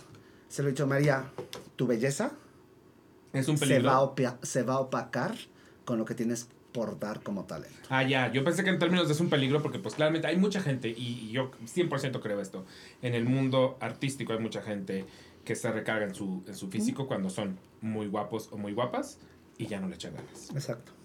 Entonces yo pensé que le ibas a decir como tu belleza, aguas, que no sea tu muleta. Al contrario, María se ha partido en 20 horas, sobre todo en ensayos, porque está estudiando y está tomando el curso y está haciendo, ¿sabes? O sea, es una mujer que no deja de prepararse. Es lo que tendría que ser cualquier artista. Te iba a decir teatero, pero en realidad artista. o sea, cualquier artista. Sí, sí, sí, sí, No, no tendrías por qué dejar nunca de entrenar. Yo se lo dije, tu belleza mm, va a quedar en un punto atrás cuando tú entiendas todo lo que tienes como intérprete. Y tiene un pequeño guiño, que es el tercer número del show que hace ella sola, que ahí empiezas a descubrir, ahora con las semanas que han pasado, me chocan los estrenos por eso. Porque si el estreno fuera en dos semanas, tú verías una vedette que no viste ese día. Pero a veces es en dos semanas, ¿no? Más bien, de hecho, yo no entiendo por qué en México no tenemos tan eh, aterrizada la cultura del, del, previo. La tenemos un poquito como, como Friends and Family y son mm. dos funciones y luego el estreno. Eh, no entiendo exactamente por qué aquí no funciona la idea de vamos a cobrar, vamos a cobrar menos, la gente va a estar consciente que viene un ensayo con público para que cuando estrenemos esto esté cuajado, cuajado. Tú me lo sabes explicar mejor. Fíjate que pasaba una cosa muy curiosa. No en los grandes, grandes musicales, pero hace 35, 40 años las obras se estrenaban en provincia. Ah, y la gira, por la gira era antes del estreno en Ciudad de México. Entonces, muchas, de hecho, mi Bella Dama, la primera Mi Bella Dama de Don Manolo Fábregas, estrena en Monterrey. Y hacen como, me parece que fue un mes de funciones. Y de ahí vienen al Palacio de Bellas Artes. Y ya llegan calientes. Y llegan como Dios manda, me explicó. Claro, claro, Eso pasaba mucho. Yo creo que tiene que haber un rollo entre economía y que también los productores dicen que yo quiero empezar a ganar dinero. Sí, urgencia. ¿no? O sea, sí, una especie de urgencia. Pero acaba pasando lo que dices tú, que claro, que si vas a la función 1 y vas a la función 5, hay una notoria diferencia. 100%. 100%. Ahora creo también que el hecho de contar con gente, no voy a decir que fue el material escrito para ellos, pero que fue pensado para ellos, hace que la sumisión de ese material sea más rápido, ¿no? Porque les viene mejor a su piel, ¿no? Entonces eso nos da ir sobre una lanchita con más este, velocidad. Sí, sí, sí. Hay una persona, de hecho, de la que no hemos hablado, que también me parece magnífica y amo que la tengas en el show, que es Berito. Este, porque yo a Berito la ubico, obviamente, desde The Prom, como una mujer con una energía impresionante. O sea, Berito era esta persona que volteabas a ver porque estaba en umf. O sea, uh, y yo no sabía que era chistosa porque pues en The Prom básicamente que tenía, digo, ya en la segunda versión le pusieron unos cuantos diálogos, la metieron así un poquito al, al, vas a hablar, eh, pero no, yo no lo vi las dos funciones de gira hizo Carly. ¿Ah, en serio? Sí, sí. Ah, pero yo no me enteré de eso. Pero, pero ahora me entero en realidad que, que tiene muchísima chispa y que tiene esta voz como ronquita. Como, eh, estaba yo disfrutando muchísimo a Berito. Tiene esta voz muy Alejandra Guzmán. Alejandra Guzmán, sí, sí, sí, sí, ¿Sabes qué me pasa, Iván? Y, y, por eso agradezco mucho las cosas cuando llegan a mi vida. Hablé hace rato un poco en broma de, de tu cabeza en mi hombro pero hablaré de otro musical polémico de mi este, tintero. No, no, no, yo no lo escribí, pero estuve ahí, que se llama El Mundo Dorado del Hombre Casado. Ese, hijo, Oscar, yo no sabía que tú habías sido parte de el, el musical número uno más ¿Cómo decirlo? Eh, yo, yo, creo que sí es como el, musical que todo mundo tiene en su cabeza como hijo. En esta generación sí, porque son muy jóvenes, pero ustedes no ah, vieron eternamente Susana en el Teatro Silvia Pinal. puede ser, puede ser, puede ser, puede ser. Pero sí, siento que ahorita sí, si quieres poner el ejemplo de, güey, lo que, lo que fue grave en México, te vas a El Hombre Casado. Pero vuelvo a lo mismo. Ese, ese musical a mí me sirvió para pagar el enganche de mi departamento. Claro. ¿No? o sea, nunca sabes por qué llegan las cosas a tu vida. En no, aparte caso, que diversión absoluta porque al final sales con una cantidad de, anécdotas que dices, mira, salí con suelo y con anécdotas. Y te voy a decir una cosa, tenía un equipo creativo que no lo han tenido muchos musicales de de veras, ¿no? Laura Ro, de Alejandro Oribe, este, ese musical lo ah, estructuró Jorge Neri, eh, yo era el bebé del grupo, Laura Luz, ¿sabes? O sea, el pedo es que no teníamos un libreto. ¿Y cómo vas a hacer un musical sin libreto? ¿no? Pues así, en, en, la obra que sale mal a la chingada. Esa, ojalá. Esta era la obra que sale mal, el musical. amo mucho, amo mucho. Infame, y, era la palabra que Y el disco, porque se grabó disco y programa de lujo. Claro, papá.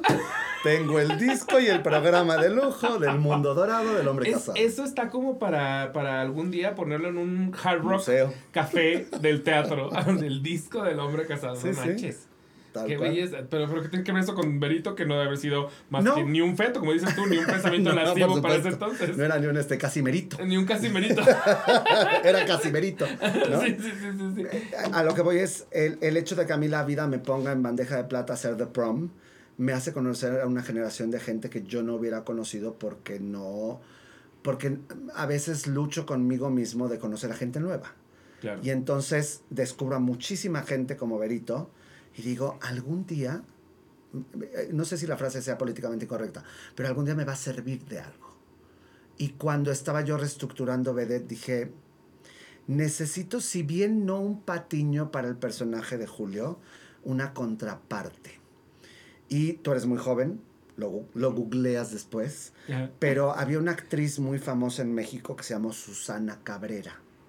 Susana Cabrera que nada tiene que ver con Berito desde el punto de vista que era una señora ya. Cuando yo la ubico es una señora. Que esta anécdota, me voy a hacer un paréntesis del paréntesis.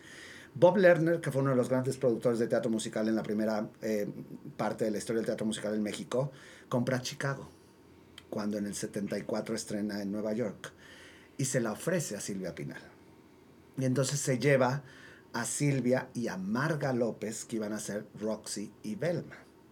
Para el intermedio, me cuenta doña Silvia que Marga y ella se agarraban la panza de la risa en, este está pendejo, ¿qué vamos a hacer, chicos? Yo no, no puedo bailar ni la mitad de lo que bailan aquí. Dice Marga, yo en esas fachas no salgo ni de broma, ¿no? ¿Ya sabes? Y ya tenía palabrado don Bob Lerner que hubiera sido icónico a Claudio Brook para el abogado y a Susana Cabrera para Mama Morton. Susana Cabrera es una Carmen Salinas 20 años antes. Ok, ok, ¿no? Entonces yo quería este personaje disruptivo en el que el look podría ser una señora muy de la high society de los 40, ¿no? Este peinado, las plumas, ¿no? Este, pero que fuera medio carretonera también y con una voz medio chistosa. Y en una fiesta de The Prom, Berito hace una imitación de las em, animadoras de Reino Aventura. Sí, sí, sí, sí, sí, sí, sí, sí. sí. La, escobina, escobina, escobina para, te escobina separa. Exacto. Sí, sí, sí. Y entonces de ahí me volvió loco y dije, es Verito, tiene que ser Verito. sí, y qué bueno que metiste eso porque cualquier persona que hemos ido a la cabaña del tío Chueco, lo ubicamos instantáneamente. Es como, no manches, sí. Claro. Sí, sí. y lo tiene tan armado que le dije, esto ni siquiera está en libreto. Ya te lo sabes, vas. vas. ¿No? o sea, y entonces ahí viene también conceptos, ¿no? Y hablar un poco de cómo la gente se divertía antes. Y el acuario de Aragón, y el zoológico de Chapultepec, ¿sabes? O sea, tiene que ver mucho con eso. Y el, Atlantis, que ellos no conocen y creían que yo lo estaba inventando. Me puto favor. Ellos juraban que Atlantis lo saqué yo de mi cabeza. No, hombre. Y ya no hablemos del rollo y Huastepec y esas cosas. Divertido. Divertido. Mis primos todos trabajaron en divertido. Los troncos de divertido, los del sur, íbamos hasta allá a verlos, a, vivir la experiencia. Es que los troncos era toda una experiencia especialmente porque tragabas agua de tronco. Entonces... Hijo, sonó fuerte eso, ¿eh? Pero bueno. eso sonó fuerte. Delfín, dices tú. Sí. Oye, ahora se me voy a ir un poquito al pasado, pero a ver, yo, yo ubico un poco que tú trabajaste mucho con, con, Silvia Pinal. También ubico que creo que Silvia Pinal fue básicamente la primera mujer que se trajo una obra de franquicia a México. Mira, tengo la fortuna de haber trabajado con doña Silvia Pinal, pero no tanto como yo hubiera querido. A mí, vuelvo a lo mismo, mi adorado maestro Jorge Neri me lleva con ella cuando Gypsy, bueno, me la presenta en Dolly. Y para mí era así de, ah, es Silvia Pinal, ¿no? este, y luego en Gypsy ahí medio trabajaba yo en producción, etcétera, etcétera. Y luego ya, em, estando en mi, en mi periodo, en mi corto periodo de Ocesa, este, me toca hacer eh, Adorables Enemigas con Doña Silvia Pinal y Adriana Roel, que estrenó la obra, y luego, luego se nos fue muy pronto y entró Norma Lazareno. Pero este, a partir de este encuentro pasa una cosa muy chistosa. Cuando termina Gypsy, yo dirigía todavía la compañía de teatro musical de la universidad donde estudié, de la WIC. Entonces, em, yo en aquel entonces había rentado el teatro de arquitectura de la UNAM, el Carlos Lazo, para hacer, yo traje, yo traje, ¿qué tal? Pero había yo visto Fama en Londres y me volví loco, entonces la quise hacer en, la WIC y fue un exitazo y mucho antes de que la trajeran a la Insurgentes. Oh, y, este, y de hecho Beto Castillo iba a ver Fama de la WIC a tomar notas porque la iba a montar en el, en el TEC. Era un circuito de teatreros este, que hacíamos teatro universitario desde que pues, estábamos en la universidad. el asunto es que este, cuando pasa lo de Gypsy, em, yo siempre he sido muy descarado descarado desde el punto de vista en que rompo mi timidez y entonces llego y te digo, yo quiero trabajar con usted. ¿Cómo se le hace? ¿Qué hay que hacer? Y yo creo que yo le caí en gracia a doña Silvia porque me dijo así de, bueno, pues ahorita este, pues no tengo proyecto, pero tú vete a la oficina a ver qué hacemos, ¿no? Ella tenía su oficina en el recién estrenado Teatro Diego Rivera, ahora nuevo Teatro Silvio Pinal, antes Cine Versalles. Oh, yo este pensé que era de, Cine Versalles pasó a nuevo Teatro Silvio Pinal. Estoy muy pendejo. Es que originalmente del Cine Versalles fue el Teatro Diego Rivera, que fue el segundo teatro que tuvo doña Silvia. Ella construye el Teatro Silvia Pinal de la Roma, que es para mí una de las grandes pérdidas del mundo artístico de esta ciudad, porque era el teatro para hacer teatro musical en México. Era un, espacio espectacular. Pero bueno, el asunto es que este, me voy a trabajar con doña Silvia y me tocan hacer muchos eventos con ella de la Fundación Rafael Marquels, que prácticamente era el gran evento del año, era la entrega de los premios Bravo. Entonces, bueno, ahí como dice un amigo mío, empiezo a trabajar con toda la casa del actor, ¿no? Y este y me hago socio del este del Infona, no, del Infonavit, no, del INSEN. Del INSEN, ¿no? Entonces, este trabajo como 5 o 6 años ahí con doña Silvia voy, vengo, voy, vengo, porque no estaba ahí de fijo, porque aquí entre nos vuelve a lo mismo. ¿Cuánto cobraste? Nada. Nada, por supuesto. Era un noviciado, ¿no? Como cuando empecé a trabajar con Doña Fela también en el año 94, noviciado absoluto, ¿no? Este, Doña Fela todavía decía, usted me tendría que pagar de todo lo que está aprendiendo. Y hoy se lo hubiera pagado, ¿sabes? Porque la verdad aprendí muchísimo y me la pasé bomba. El asunto es que ese, ese periodo de tiempo me sirvió para conocer muy bien a, doña Silvia y tener una relación por encima de la laboral, personal, porque ella como doña Fela ejercía mi deporte favorito, que te agradezco mucho esta invitación, que es este, que es conversar. Es conversar, ok. ¿no? Entonces yo me hice esta persona que conversaba con ellas cada vez que tenían tiempo libre y con doña Fela Guilmén cuando hicimos las muchachas del club, ¿no? O sea, me tocó mucho esta, este rollo de sentarme en camerinos, ¿no? O en oficinas, hablar con esta gente. pasa el tiempo este, viene Adorables Enemigas. Eh, yo me reconecto ahí con Doña Silvia me dice, ¿qué estás haciendo? Pues esto, vente conmigo. Y entonces hacemos toda la parte todavía del final de Adorables Enemigas. Y luego me quedo trabajando ahí porque viene la reestructuración justamente del teatro, ¿no? Ya, este, ya había perdido el Teatro Silvia Pinal, ya lo había vendido, etcétera, etcétera. Me toca hacer todo este rollo de la... Ella tenía una bodega muy grande por una avenida que se llama Rojo Gómez entonces decidí quitarla y entonces fue sacar todo eso. Yo ahí vi toda la escenografía de Mame, toda la de Gypsy, toda la de Dolly, irse a la basura. ese tendría que estar en el hard rock junto con el disco del hombre casa. ¿Ves? Todas esas, cosas necesitamos un, un, Planet Hollywood. Urge. De teatro. ¿No? este, algunas cosas se rescataron, pero. Y se fueron a la basura, iban porque en la bodega, que era un galerón, una nave industrial, este, la parte de atrás, el techo se desbarató, entonces llovía, ¿no? Humedad, o sea, sí, ya eran mega inservibles. Ya, ya, ni para Se pudieron rescatar los telones de Dolly, se pudieron rescatar mucho vestuario, ¿no? Que todavía supongo está ahí en el, en el Diego Rivera en, las parte, en la parte de arriba, que ya es el Diego Rivera, es el Silvia Pinal. Y entonces todo eso me hace como tener una relación muy cercana con ella, afortunadamente. Y doña Silvia fue un ser, es un ser muy generoso. Para conmigo siempre lo fue, ¿no? Cada vez que yo necesité algo, en cuanto a un teatro para ensayar, este, doña Silvia, échame la mano, véngame a, a madrinar la obra, débeleme la placa de 100 presentaciones, siempre estuvo ahí. Entonces eso sí me hace sentirme muy afortunado de haber convivido y compartido mucho de mi camino con ella.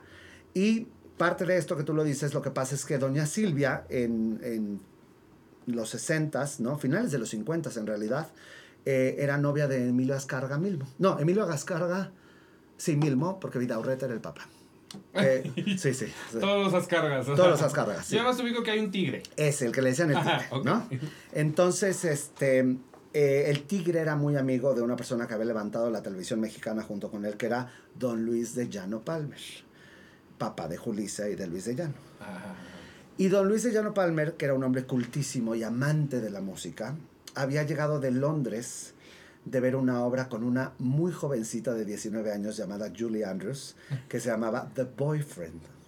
Entonces se vuelve loco, compra los derechos de The Boyfriend, la monta aquí en un teatro que ya no existe, que se llama el Teatro del Músico, y pierde hasta la sonrisa.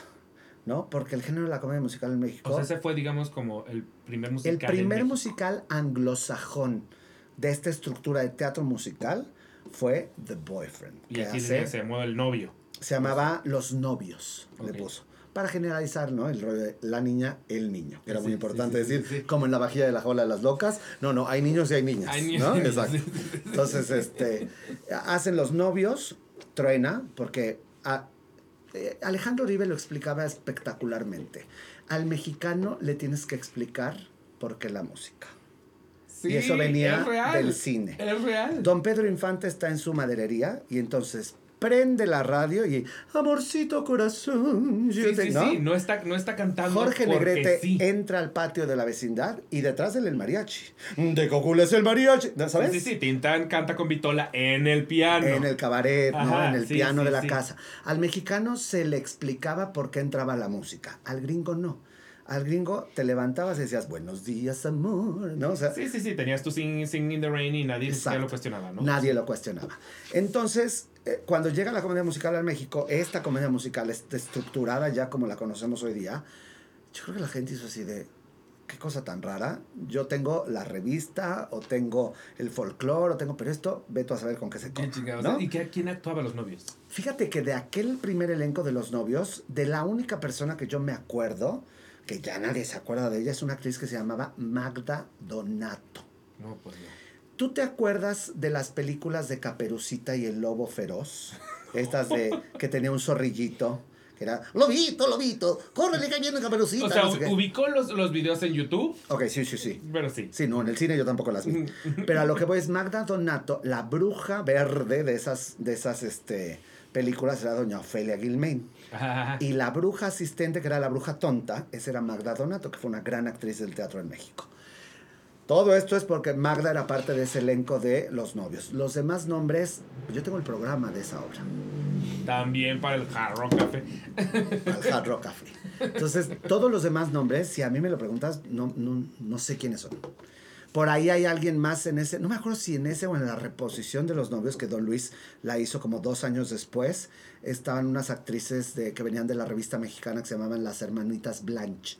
Y Anita Blanche, que es una de ellas que salía en los novios, después hizo el papel de la abuela de Pippin cuando se hizo en el Teatro Insurgentes. Oh, pero bueno, el asunto es que truena esa cosa de Don Luis, pero Don Luis convence a Emilio, a don Emilio Ascarga, que para Silvia era muy importante hacer un musical porque era lo de hoy.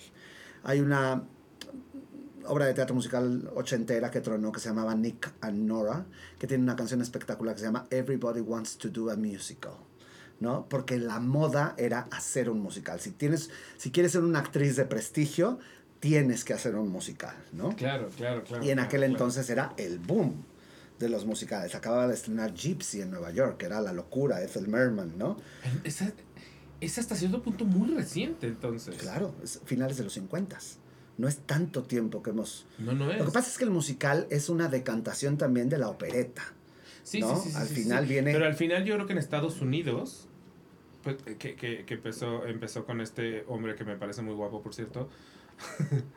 ¿Cómo, ¿Cómo, se llama? El que, que, George M. Cohen, ¿no? George M. Cohen, sí. ¿Y qué, qué fue? Los 20 probablemente. Los 20. Lo que significa que nos tardó 40 años en llegar. Sí, señor. Sí, es mucho. Es mucho. Y todas estas obras tardaron todavía más años en llegar. Las grandes clásicos de la era, era dorada de Broadway nunca llegaron. Oklahoma, Claro, aquí nunca tuvimos este, nada de eso. Bueno, Carrusel se hizo la versión no musical. Ah, okay. De, la, la, obra de teatro de texto se hizo en el Insurgentes, con un elenco súper ecléctico, porque era Pedro Armendáriz, Kitty de Hoyos, Marga López, no me acuerdo quién más, pero era la, era la misma historia de Carrusel, pero sin música, y aquí se llamaba Carrusel del Amor. Joya, ¿no? Porque Carrusel de Niños ya existía. Ya existía, exacto. Venía años después. Este, el asunto es que a, don Emilio, eh, don Luis de Llano convence a don Emilio Azcárraga de comprarle una obra a Silvia, que era un hitazo en Nueva York en aquel entonces. Y entonces en así un casual fin de semana, agarran el avión, se van a Nueva York, se sientan en el teatro y en el intermedio le dice, sorpresa, te compramos esta obra. Vétela aprendiendo, mija. y la final, en la cena, dice, sorpresa, no voy a hacer esa obra. Esa obra se llamaba Redhead y lo hacía Gwen Verdon. Ah, y Silvia dijo, todo bien, padrísimo, good. Yo no, Pero no soy eso. Yo no, yo no puedo bailar eso. Redhead era una obra que, a nivel eh, danza era muy pesada. El coreógrafo era Bob Fosse. Claro. El asunto, no era su esposo todavía, eran amantucos. El asunto es que este, al día siguiente, o sea, teatro de enfrente en Nueva York, ven Sidney Chaplin, que era el hijo de Charles Chaplin, y dijeron, vamos a ver la obra, estar simpática, no sé qué. Y esa obra era Bells Are Ringing. Ding dong, que es Ring Ring, llame el amor, ah, como le pusieron aquí. y, este, y en el intermedio cuenta doña Silvia que voltea con Emilio y dice, esta sí, esta sí la puedo hacer. Eh, la actriz que hacía el papel que hizo doña Silvia acá, que era Judy Holiday, era una gran comediante. Y su rango vocal era también como muy limitadito, tipo Gwen Verdon. Entonces la final dijo, esto sí, es lo mío, es comedia, poquito baile, ¿no?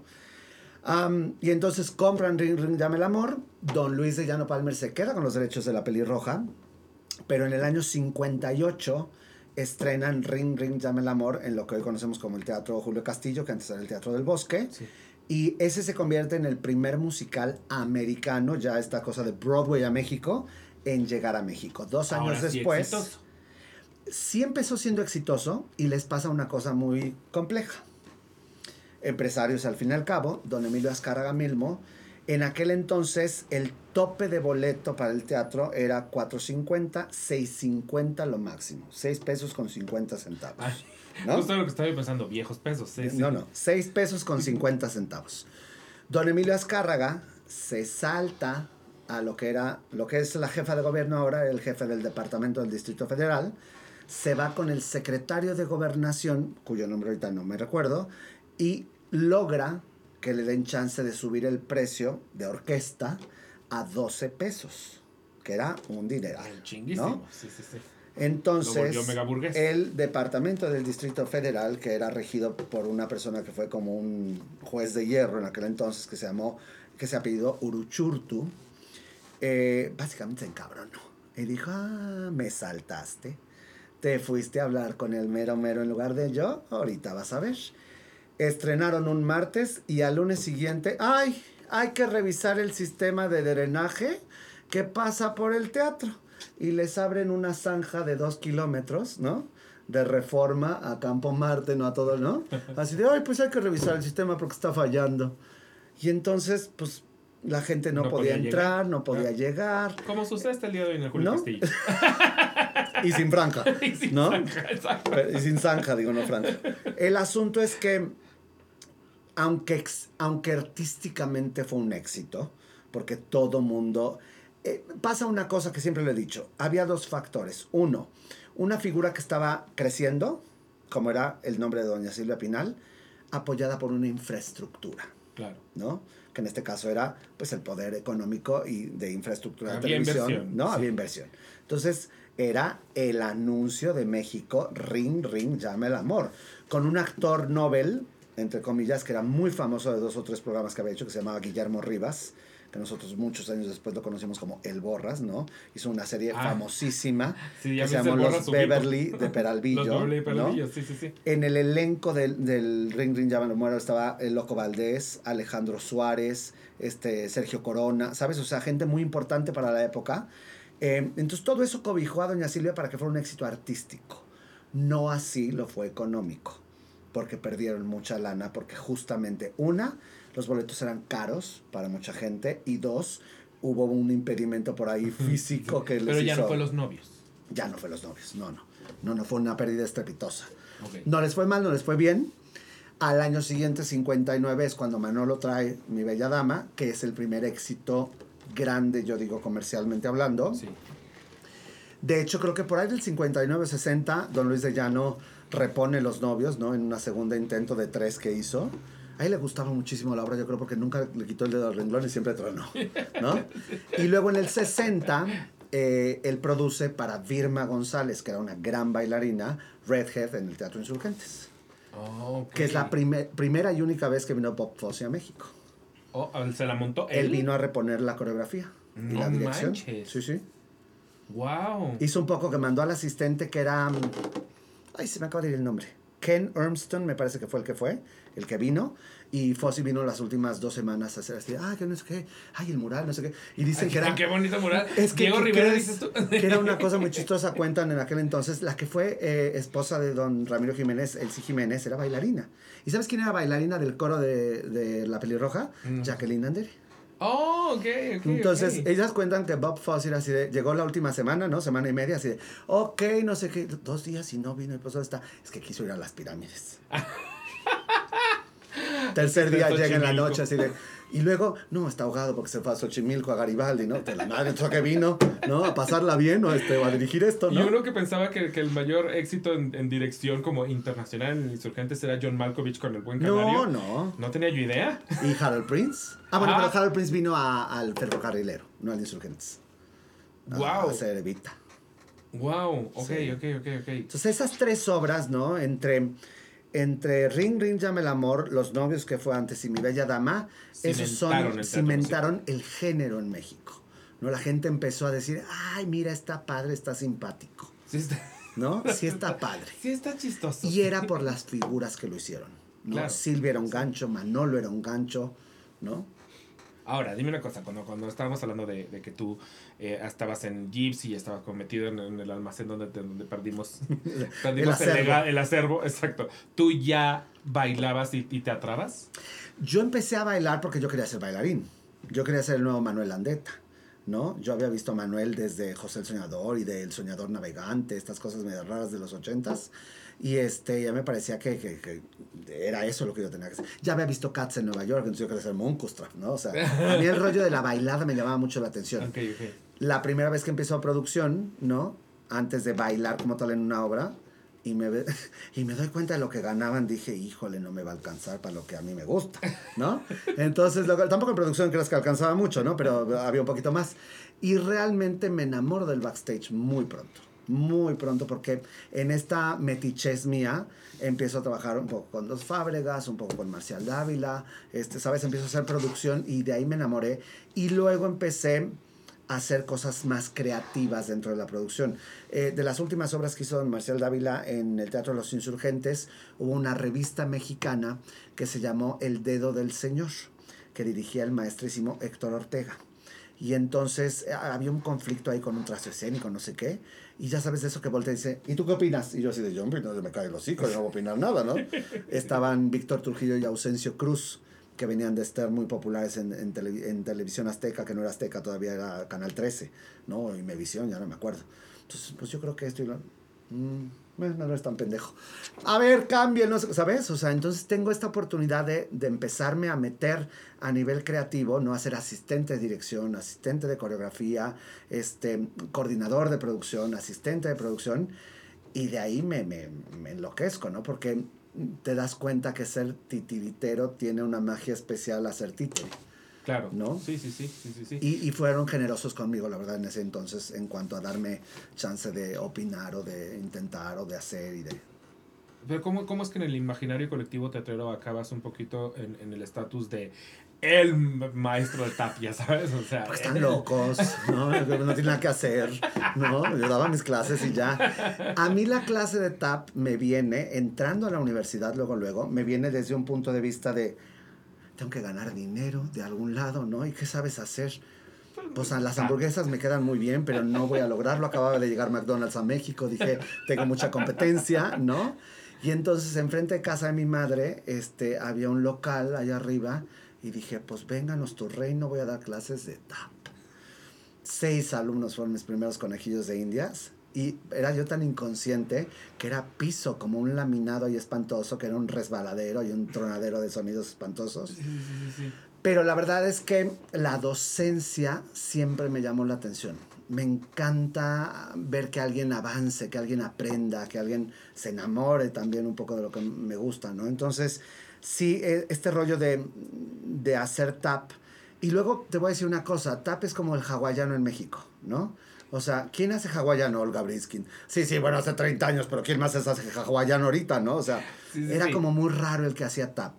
Yo empiezo tap porque Canal 11, y se lo agradezco muchísimo, pasaba películas musicales. Y hubo algún momento, 83, 84, yo tenía 10, 12 años, que hubo un ciclo de cine, ¿no? Que yo no sé si era homenaje al TAP, pero era Fred Astaire, Gene Kelly, Fred Astaire, Gene Kelly, Fred Astaire, Gene Kelly. Fred Astaire ¿no? es un sí, claro, 100%, 100%. Yo quería ser Fred Astaire por mucho. Así de top hat. Sí, sí, 100%. Ah, tiene una película que sigue siendo mi película favorita que se llama Swing Time, que el día que salió los cassettes beta, mi tío, el, hermano más chico de mi papá vivía en Houston. Ah. Bueno, rogué así por favor, tráiganme la película de, ¿no? Porque de las primeras cosas que salieron en estos videos para vender, pues eran las películas de Hollywood, ¿no? Sí, sí, sí. Entonces me trajeron una colección de los seis este, beta de las películas más famosas de Fred Astaire se gastaron esas películas, ¿no? Pero yo me aprendía las secuencias este, antes de bailar. No manches lo que no diera yo por tener esa colección. Yo a Fred Astaire... Pues la tengo en DVD, luego la pasamos en digital. Sí, sí, sí, sí, sí. A él le tengo cariño, pero con Jim Kelly en algún momento me obsesioné. O sea, era mi wallpaper, mi celular, veía yo... No podía parar de ver videos de... O sea, de películas completas si podía, pero si no mínimo era video tras otro video tras otro video de YouTube. Yo que en, absoluto soy bailarín, lo veía meramente por un placer eh, visual. O sea, no, no había un interés en seguirle el paso, ni siquiera lo hubiera intentado. No, yo hasta el día de hoy no entiendo a la gente que logra hacer este pasito en el que como que saltan, chocan talones y caen al piso. No logro entender esa magia, para mí es un poder de X-Men. O sea... Y no es de los más difíciles. No, y me imagino que no es de los más difíciles, pero de verdad hay algo físico, un poquito como cuando, yo le tengo un poquito miedo a volar en avión. Y creo que la razón tiene que ver con que no termino de entender cómo toneladas y toneladas de peso pueden estar en el aire. Me pasa lo mismo con ese puto paso. Pero sí, como que siento que tengo que entender la física detrás del paso para poder entenderlo como algo que cualquier humano puede hacer. Si no, es sobrehumano. Oye, comentario políticamente correcto, acabo de ver la ballena y yo decía, ay, pero no baila y yo sí. ¿No? Mala representación. no sabe lo que es sufrir con esta botarga andante. ¿no? Este, ah, ¿Qué pasa con Gene Kelly? Yo creo que lo he analizado por años. Fred Astaire bailaba para la élite. Siempre era, era el frac, era el momento, ¿no? Eh, bajaba del caballo, ¿no? En una cosa ecuestre y bailaba tap, ¿no? O sea, una cosa high society. Sí, sí, sí, sí, Gene Kelly lo trajo al pueblo, ¿no? Era el periodiquero, era el que iba pasando y con los botes de basura, ¿no? O sea, lo, lo, trajo a una cosa más coloquial. Sí, bailó con, con, Jerry. Y era manly, ¿no? Era como masculino de apoca, ¿no? ¿Sabes? Pero aparte carisma, o sea, como que sudaba ángel. 100%. Sí, y no estoy seguro de que sigan existiendo bailarines así, al menos en cine, o sea, en Hollywood. Al, que veo más cercano, pero está muy desaprovechado, es a Channing Tatum. O sea, yo a Channing Tatum, las pocas veces que lo han puesto no a bailar en stripper, pero a bailar en Jim Kelly, digo, es que podría hacerlo. Bueno, veamos qué pasa ahora con la biografía de, de Fred Astaire, que va a ser este niño que vino a vivir. Ah, Tom Holland. Tom Holland, ¿no? Veamos qué pasa con él, porque me parece que, que, puede ser... Ahora, gente que baila... Estados Unidos es otra industria. Pero yo me acuerdo perfecto en los 80s que eh, se unían, como este rollo del Teletón, ABC, NBC y CBS se unían para crear unos programas que se llamaba The Night of the Hundred Stars. ¿No? Yo tengo varios grabados porque generación beta VHS, ¿no? Y porque Canal 5 los pasaba, ¿no? porque no teníamos antena Lo importante es, ¿todavía tienes dónde verlos? ¿O ya están grabados, pero así? Los tengo mis antigüedades cuidadas, así, ya sabes, que limpio con un Q-tip los, este... Sí, sí, los, ajá, los... para que no se, ¿no? Pero bueno, el punto es que en esa, hubo una vez que hicieron un homenaje al TAP, ¿no? Y después de esa, Christopher Walken bailando tap como Dios ah, Padre. No manches, ¿no? pues me acabo de acordar que tiene un video. Tú debes saber con qué banda. El video que tiene donde baila tap en el techo. Fat Boy Slim. Bad Weasley. Fat Boy Slim. Fat Boy Slim. Bad Weasley, me da Slim Tienes toda la razón. En ese video de Fat Boy Slim, yo me enteré que Christopher Walken bailaba. ¿No? Claro. Pero ves a una niña, este. Ay, se me fue el nombre, la de E.T. Este, Drew Barrymore. Drew Barrymore bailando tap, pero ves al del príncipe del rap bailando tap, pero, o ¿sabes? O sea, la cultura, la idiosincrasia es otra. Claro. Aquí cuando yo bailaba tap era así de, ¿baila qué? ¿Por? No, y durante mucho tiempo en México, si no es que todavía sigue pasando, la verdad es que ahí sí no sé, pero creo que cuando se necesitaba un número de tap, en realidad lo mega fakeaban, ¿no? O sea, era como, tú hazle así y vamos a poner ruidito. Cuando yo tomaba clases era, no pongas cara de tap. ¿no? Porque era lo, lo, lo, que sucedía, ¿no? Ustedes pongan cara de tap. Ya después vemos qué pasa allá abajo, ¿no? Y acordémonos que mucha tapa de la comedia musical cuando crisis de los 70s, 80s se grababan, o sea, era con, no era con orquesta, era con pista. Entonces estaban grabaditos los taps ahí, este, un sí, poco. Sí, el otro podía salir hasta en pantuflas igual con la tap. 100%. Entonces el tap me abre un camino, 100%, pero porque afortunadamente mucha gente me lleva como para preparar a gente para el tap, ¿no? Eh, eh, hablemos del caso de Francis, hablemos del caso de los Mascabrothers cuando es Pamalot, este, como que me toca mucho ser este, la parte de la talacha y, amo, porque eso me encanta, ¿no? O sea, de alguna otra forma, eh, Julio Alemán cuando hizo Yo y mi chica, que para mí es mi obra clave, así yo veo Yo y mi chica y gracias a esa obra yo me dedico a esto, lo tengo clarísimo. Este, justo tomó clases, ¿no? Este, con Roberto Ayala y toda la preparación que Roberto hizo para Calle 42 con todo mundo, ¿no? O sea, si era como... Bueno, lo mismo Calle 42 aquí era Lisette, ¿verdad? No, Lisette era parte del ensamble. Ah. Calle 42 era Olivia Bucio, que era Peggy Sawyer, y esa obra, fíjate, esa historia es padrísima, porque Calle 42, el papel principal es el de Dorothy Brock, el de la estrella, no esta persona mayor, ¿no? Sí, sí, sí, no es tanto la, la ingenue. No es, exacto, no es tanto la ingenue. Lo que pasa es que aquí Marcial Dávila compra la obra para Olivia Bucio, que era su, esposa y que era una gran actriz de, teatro musical. Em, contratan a Joaquín Cordero para que haga Julian Marsh, una gran figura de peso, y buscaron a quien me digas. Angélica, María, Julisa, este, pero no querían ser la contraparte de Olivia. ¿no? Les parecía así de, esta nos va a venir a robar el, a comer el pastel, porque el papel es espectacular, ¿no? Penny Sawyer. Pues sí, claro. Sí, si vas a hacer tap en una mesa, sí. Es como si te enojas que el maestro de ceremonia se coma un poco a Sally Bowles. Pues no, en realidad tienes que jugar con. Exacto, ¿no? Entonces termina siéndolo una actriz maravillosa, Alicia Farr, que venía de una generación, ya había hecho yo y mi chica con ellos, y em, eh, estaba Joaquín, Alicia, Olivia Bucio, Amparito Arosamena, ¿no? Era un, un, elenco bastante fuerte en aquel entonces, eso fue en el año 90.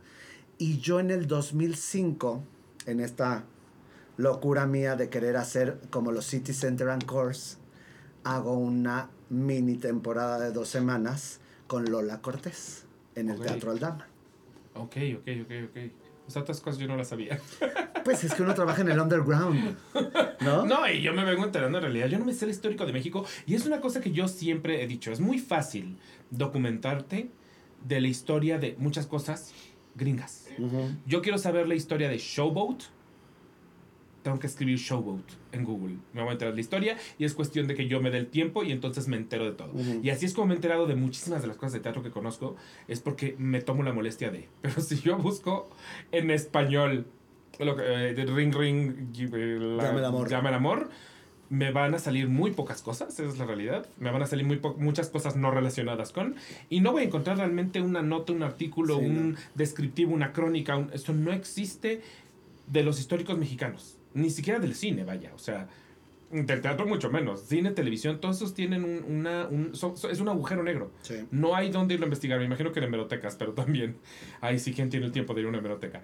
Pero la cosa es, nunca entenderé por qué en, México no nos hemos tomado la molestia de agarrar nuestro acervo y subirlo a, donde es. Fabián Polanco hizo un libro que es como de fichas bibliográficas, ¿no? de, de las obras de teatro musical. Yo tengo un proyecto que empezó con la pandemia que mm, le agradezco mucho a mi maestro Marco Villafán porque me, me, empujó a hacerlo. Él lo quería hacer de alguna manera también y, y bueno, fallece y luego ya lo tomo yo un poco. Y, y, afortunadamente ahí va, no te voy a decir que pronto, porque pues, se cruza la vida, se cruza la se cruzan muchas cosas, pero está avanzado. A mí me cambió el chip, Iván, porque en este rollo que hablábamos, ¿no? De la experiencia, lo experto. Yo siento que está tan prostituida la palabra de maestro que entre menos me la digan más cómodo me siento, ¿no? Em, creo que me siento mucho más a gusto considerándome un facilitador de, conocimiento y, sobre todo porque he tenido muchas experiencias de gente que se acerca a mí y me dice, oye, ¿me podrías dar una entrevista para mi tesis o whatever? Sí, claro. O sea, si tengo el tiempo y todo, me parece que siempre le he dicho, todo lo que yo sé, fue porque algún día alguien lo quiso compartir conmigo. Claro. ¿No? O, decirme por dónde. cuando empecé el proyecto, evidentemente no tenía esta egolatría, lo digo abiertamente, de historia del teatro musical en México. Por Oscar, carajo. Y, y, hace un par de años, ¿no? Este, en plena pandemia, cuando volví a retomar la escritura de eso, ah, hubo una letra que me cambió el concepto y he fluido más porque la formalidad de la historia de, híjole, me parece un peso muy fuerte. Pero al día de hoy el libro se llamará Historias del, teatro, musical en México. Es que qué bueno que hagas algo así, porque la realidad es eh, que estamos en peligro de perder la memoria del teatro en México. O sea, la, la bueno, déjame gente que se sabe esas historias. Lo perdimos cuando perdimos también el acervo de Sogem que eso es un drama que yo no he podido superar.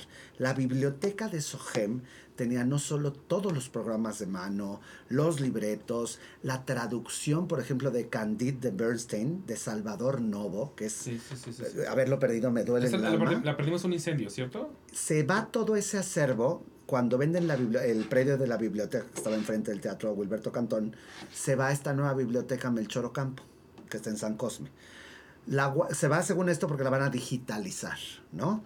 La guardan en un sótano porque nadie empezó a digitalizar nada.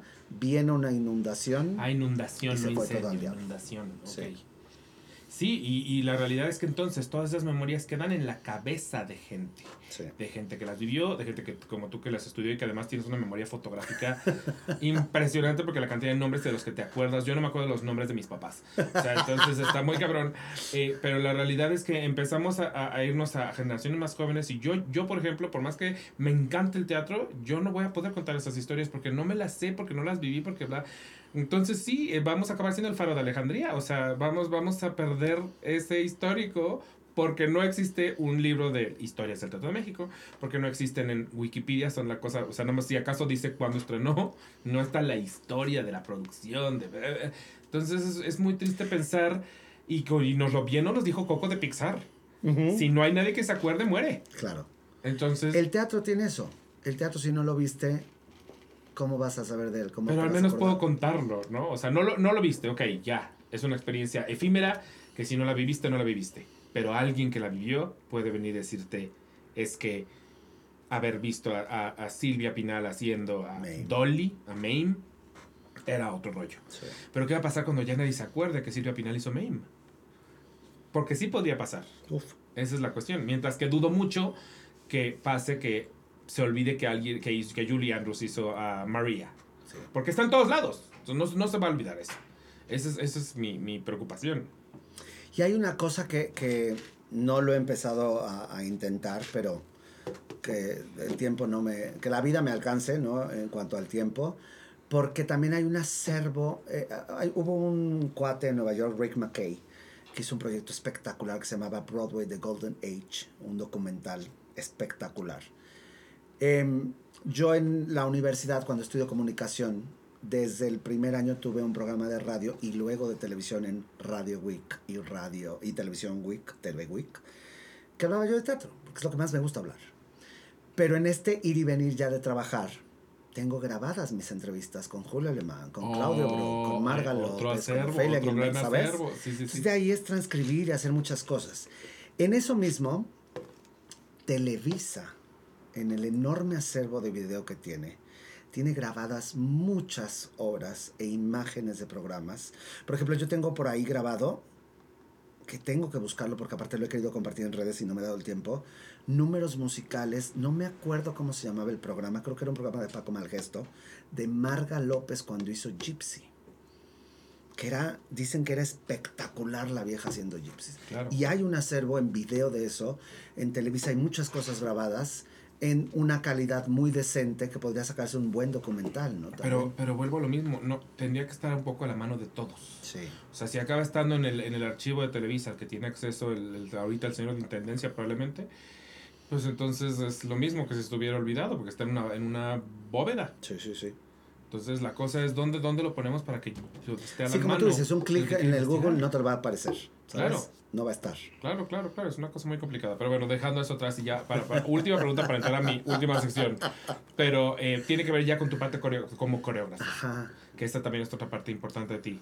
Eh, me interesa mucho saber cómo se concibe la coreografía, porque es un trabajo creativo en el que me imagino que, como yo lo, lo pienso, es en mi cabeza tengo que formular el, el mapa y luego traer a los bailarines y decir, ahora tengo que, eh, esto que tengo ilustrado en la cabeza lo tengo que, que bajar. Pero eso significa que tienes que tener una gran imaginación de cómo se vería eh, y además empalmarlo con, con la música y que tenga sentido, porque pues si no, pues también hay, hay Dios se sabe que hay coreografías que las y dices, esto, esto con la música y con la historia no tiene sentido alguno lo que está pasando. Entonces, descríbeme un poco cuál es el trabajo coreográfico. Hablemos en concreto del teatro musical, ¿no? Sí, sí, Que- sí, estoy que hablando nada muy, tiene muy que de... ver con porque, shows. o porque con sí, sí, sí, la coreografía del teatro ¿no? musical es narrativa. Esa- A, ese es- a eso es a lo que iba. Yo tuve un gran maestro en Estados Unidos que siempre le agradeceré el haberme abierto em, el pensamiento o ayudarme a pensar. Porque él me dijo, si tú piensas como coreógrafo, vas a ser un muy mal coreógrafo. Ok, Tú tienes que pensar como director. Porque tu movimiento, esa corporalidad que tú vas a crear, tiene que seguir contando una historia y actoralmente tiene que tener un sentido para el ejecutante. Si tú piensas en tombe, pa de bure, ¿no? sí, sí, sí. sí, Pues sí. sí, pero eso es otra cosa, eso es ballet, eso es una narrativa diferente. Aquí hay que pensar primero y, haciendo un paréntesis, definir cuándo esa coreografía acentúa algo que ya nos contaron, avanza en una narrativa o hay un, una corchea que se convierte, como le decía él, en un show moment. Sí, sí, sí, sí. ¿no? Jeffrey Holder me abre ese panorama y entonces empiezo a descubrir que por encima de el estilo, la técnica, el ritmo, yo tenía que proveer a mi ensamble, a mi compañía, de herramientas para jugar en este playground. No nunca he sabido traducir playground. Eh, como en Iba a este... decir tierra de juegos, mil por ciento. Sí, Estoy no. traduciendo literal. Qué pendejo. Este, Pero dentro de este contexto, llamémosle, ¿no? Que es de la obra, ¿no? Para que entonces tengan las herramientas para seguir contando cosas. Yo no tengo más que agradecerle a la vida que mi primer gran, eh, mi, gran big break como coreógrafo, yo venía haciendo cosas universitarias, asistencias de coreografías, aprendí mucho de Fabiola Larrué, aprendí mucho de Toño Montes, de mucha gente que, que hacía coreografías y que yo los asistí. Pero mi primer gran oportunidad fue una obra que a mí me cambia la vida por el trabajo previo que logré hacer con mis maestros, que era Mi Bella Dama. Mi Bella Dama fue un proyecto que nos llegó casi 10 meses antes de la audición. Entonces a mí me dio la oportunidad de sentarme muchas noches con Jorge Neri en su departamento de Coyoacán y de decir, ok, el primer número del papá, el bar. esto en realidad es un número de vodevil y tiene esta parte y aquí tiene como una intervención, como un arreglo de cancan. Y entonces ese primer approach como creativo, como coreógrafo, poder tener la maravilla de no basarme en ninguna reposición y tener una persona con el conocimiento musical que tenía, por ejemplo, Jorge Neri, que me hiciera puentes de baile específicos y escritos originales para ese montaje. Y yo tenía muchas ganas de explorar uno de los números más importantes del mundo, que es eh, de la obra que es I Could Have Danced All Night, que nunca se había coreografiado, que siempre tenía trazo escénico. Porque las cantantes que hacían ese papel regularmente son eso, actrices slash cantantes. Yo tenía a Olivia Bucio, que era una gran bailarina, y dije, ¿cómo no voy a explotar ese momento para que pueda fluir más, eh, cosas mucho más, ahí sí, por ejemplo, dancísticas? eso fue un garbanzo de alivio, porque muy pocas veces en la vida yo he tenido la oportunidad otra vez de volver a hacer eso.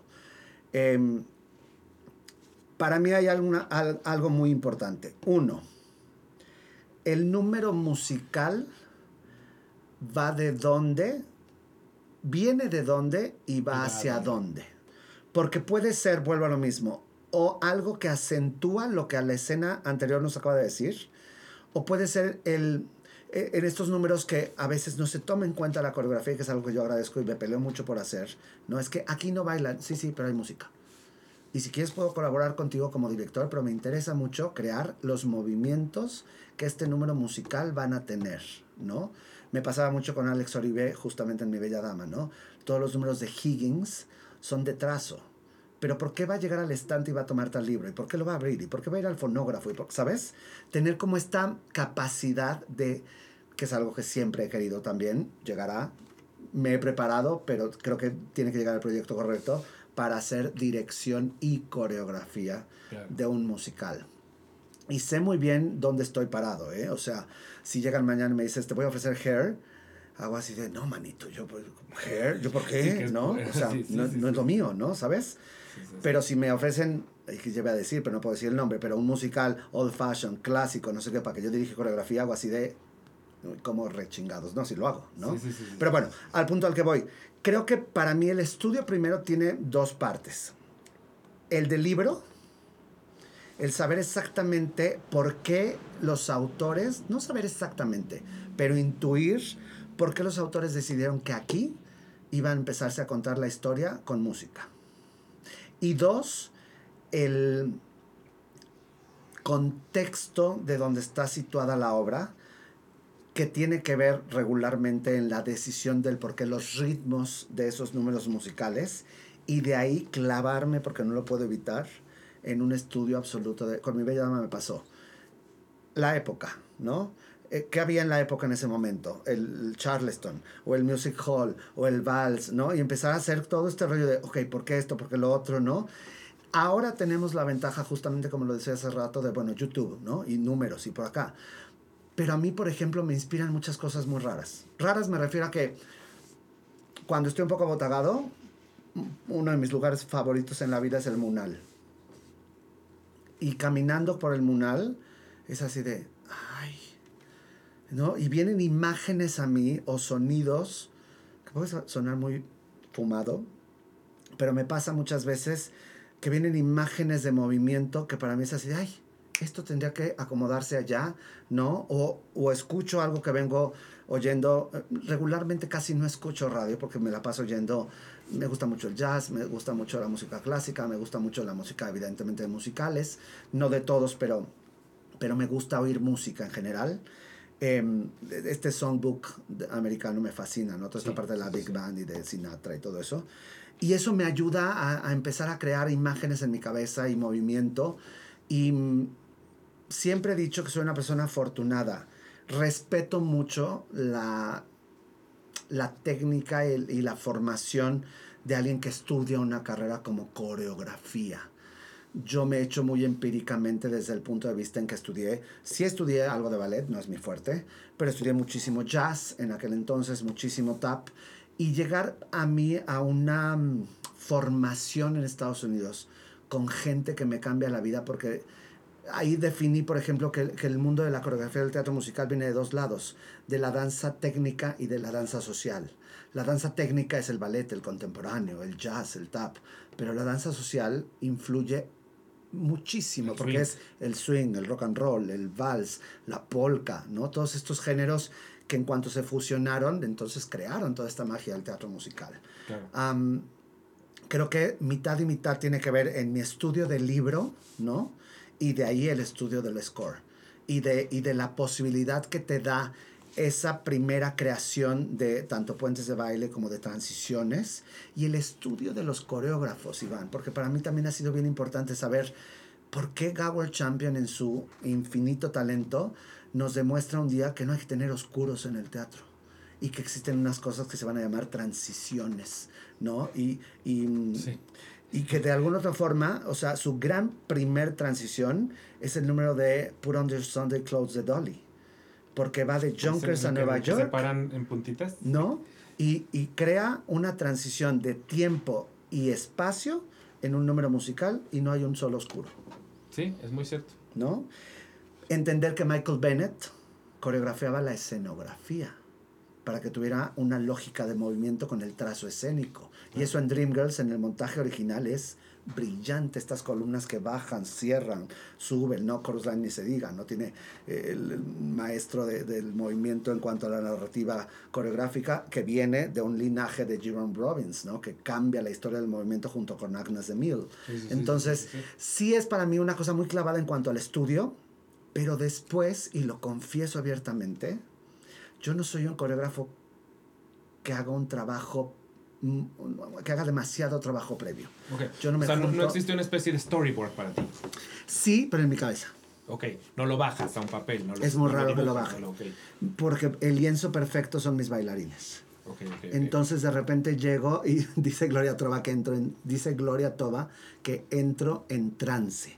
Porque entonces hago así en, tú muévete para acá, haz esto, tú quita, tú, ¿no sabes? Y yo siempre he hecho una analogía, guardada toda proporción con lo que voy a decir, de cuando Picasso o cualquier gran pintor se siente enfrente de un lienzo en blanco y pinta. No soy una persona que vea el bodegón y esté recreando. Lo he hecho, pero ahora me da un poco de flojera, lo confieso. Hubo una etapa en mi vida que eso también creo que me formó, eh, en esta etapa del grupo universitario, donde yo decía, voy a hacer un homenaje a Fossi. Y por 10 meses la gente que participó en eso me odió porque me convertí en Fossi, hijo de puta, ¿no? Sin cigarro en mano y todo. ¿no? Y entonces decía, vamos a hacer esto. Cuatro horas. No, mal, otra vez. O, sea, mal de mi cabeza, ¿eh? Pero entonces recreaba yo las coreografías guiño por guiño, paso por paso, ¿no? Ahora el proceso creativo para mí es mucho más gustoso porque habla también de compartir, porque habla de algo que me enseñó José Luis Ibáñez, que era tus actores, nunca olvides que son entes creativos y que tienen propuestas y que pueden tener ideas. Como se los digo, yo voy a recibir todas sus ideas. Si una me gusta, la voy a tomar y no te voy a dar crédito. ¿No? O sea, pero, pero también creo en ello. Ahora, nunca, o he tratado que nunca trate yo a la, a la compañía, al ensamble, como bailarines. Para mí son actores. Actores, claro. 100%.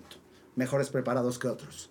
¿no? Sí, sí, sí, sí, sí, Entonces, para mí ese proceso creativo es eso, ¿no? Primero el estudio del libro, muchísimo, ¿no? porque el libro me da el contexto, porque el libro me da eh, las razones de ser, etc. Y después el score, ¿no? Y de ese score muchas veces he tenido la oportunidad, también el maestro Carlos Ramírez lo padeció en Sugar. Y digo lo padeció porque luego soy bien pain in the ass, ¿no? Así de, mm, no. Quiero dos compases más, pero de la repetición. Y entonces, ¿por qué no en el punto 5 así, es el platillazo, ¿no? Entonces, de, paren de mamar, ya este, que, alguien lo calme, ¿no? En las dos obras me ha pasado en mi vida en Sugar que de repente el número dices, es una cosa espectacular porque dura seis minutos, ¿no? O sea, y lo cortamos, ¿no? Porque entiendo también que un show moment es muy bueno, less is more. O sea, ya no aplicarías el, el ballet de Oklahoma o de American in Paris, ya se te hace como ya esos grandes ballets dentro de una, dentro de una eh, obra musical, too much. Siento que si el concepto de la obra lo justifica, en el caso específico de An American in Paris, que regresó la narrativa en danza, Christopher Wildon hizo un gran trabajo, te la compro, pero siento que no es para todo público.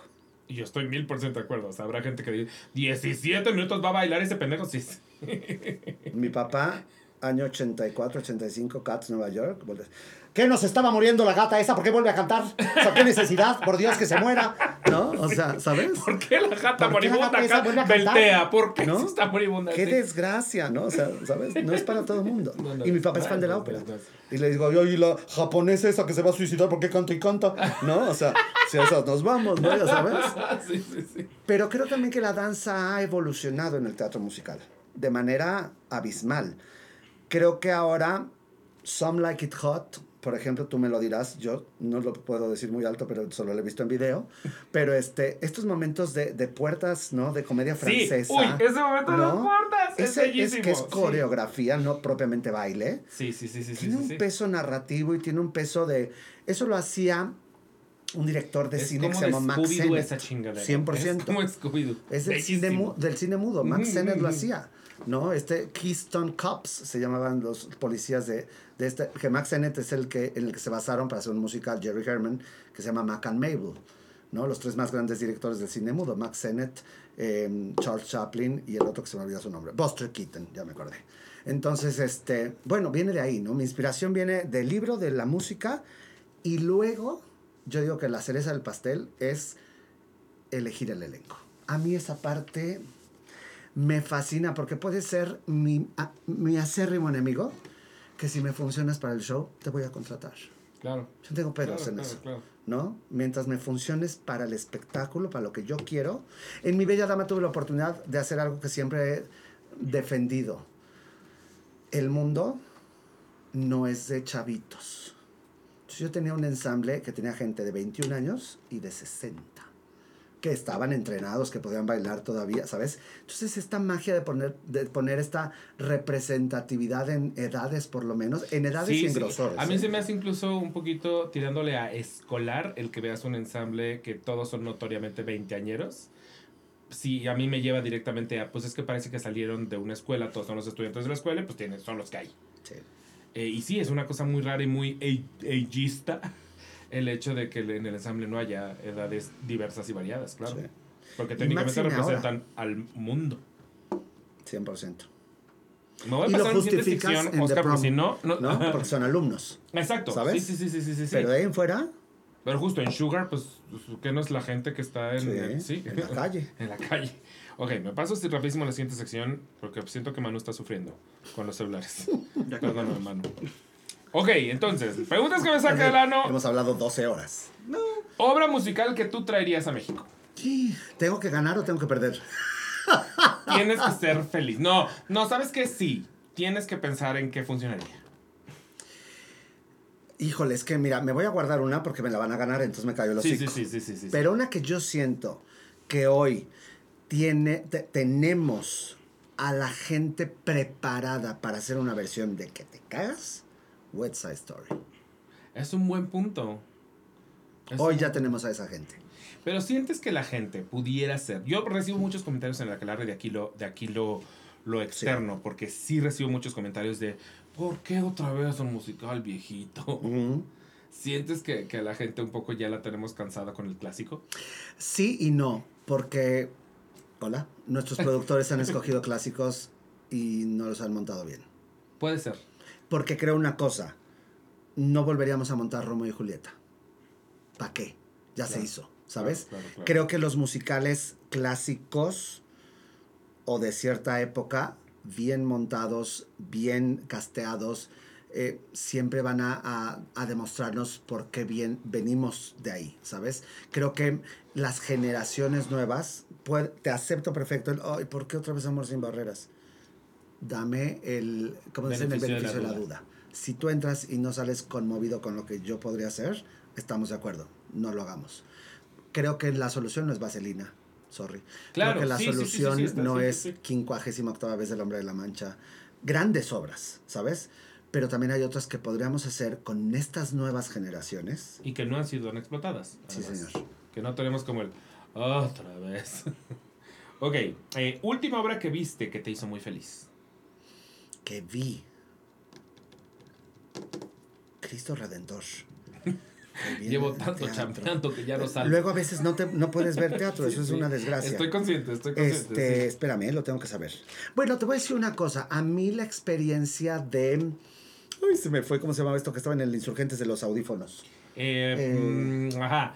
Blindness. Blindness. A mí eso me pareció una experiencia muy interesante. Propiamente no ves la obra, la escuchas, Sí. pero me pareció infinitamente interesante. Creo, por ejemplo, no sé si es la última obra que vi, pero creo que el trabajo que hacen Gaby de la Garza y Susana Zabaleta en Dos Locas de Remate, en un texto muy argentino para mí, este, que no tiene como mucha eh, eh, idiosincrasia, tiene mucha referencia con nosotros, pero bueno, todo bien, pero creo que su trabajo era muy padre, a mí me gustó muchísimo. Eh, Aladino, Aladino me parece que tiene muchas cosas a, a su favor, ¿no? Otras no, porque la obra de por sí es tiene sus Sí, este, sí. ¿no? Patas Sí, se cojas. sabe, se sabe. Pero, pero fíjate que soy un público bastante agradecido. Sí, he he logrado separar. Una época no, porque te sientas como buen teatrero a ver de... Sorpréndeme. ¿no? Claro. Y dices, ay, qué flojera. Pero el otro día lo explicaba yo con un ejemplo que, hola, go. Este, si tú vas a Lagunilla, mi barrio, y te sientas y quieres ver Sweeney Todd, Ah, no, hermana, te la vas a pasar muy mal, Sí, ¿sabes? Sí, sí. Pero si sabes a lo que vas, te la vas a pasar bomba, ¿sabes? Sí, sí, sí. Entonces yo creo que, que mm, Dos Locas de Remate me gustó, me gustó bastante. Tenía ganas de ver lo de los guajolotes y no lo vi, porque la obra americana me pareció espectacular era muy chistosa. No sé qué hicieron acá con ella, pero este mm, sí, yo creo que por ahí más o menos ahí va la experiencia total.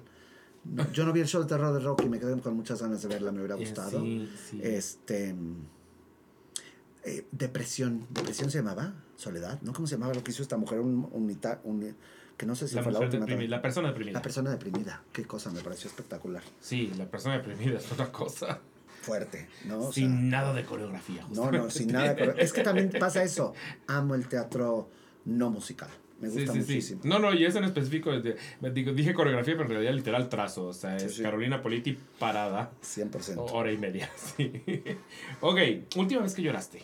Ay, ahorita, hace rato. Aquí, aquí. Saliendo aquí echándome un cigarro, ¿no? Y sí, porque aquí vivía una muy amiga mía que ya no vivía acá, pero este, sí, yo soy bien chillón, ¿no?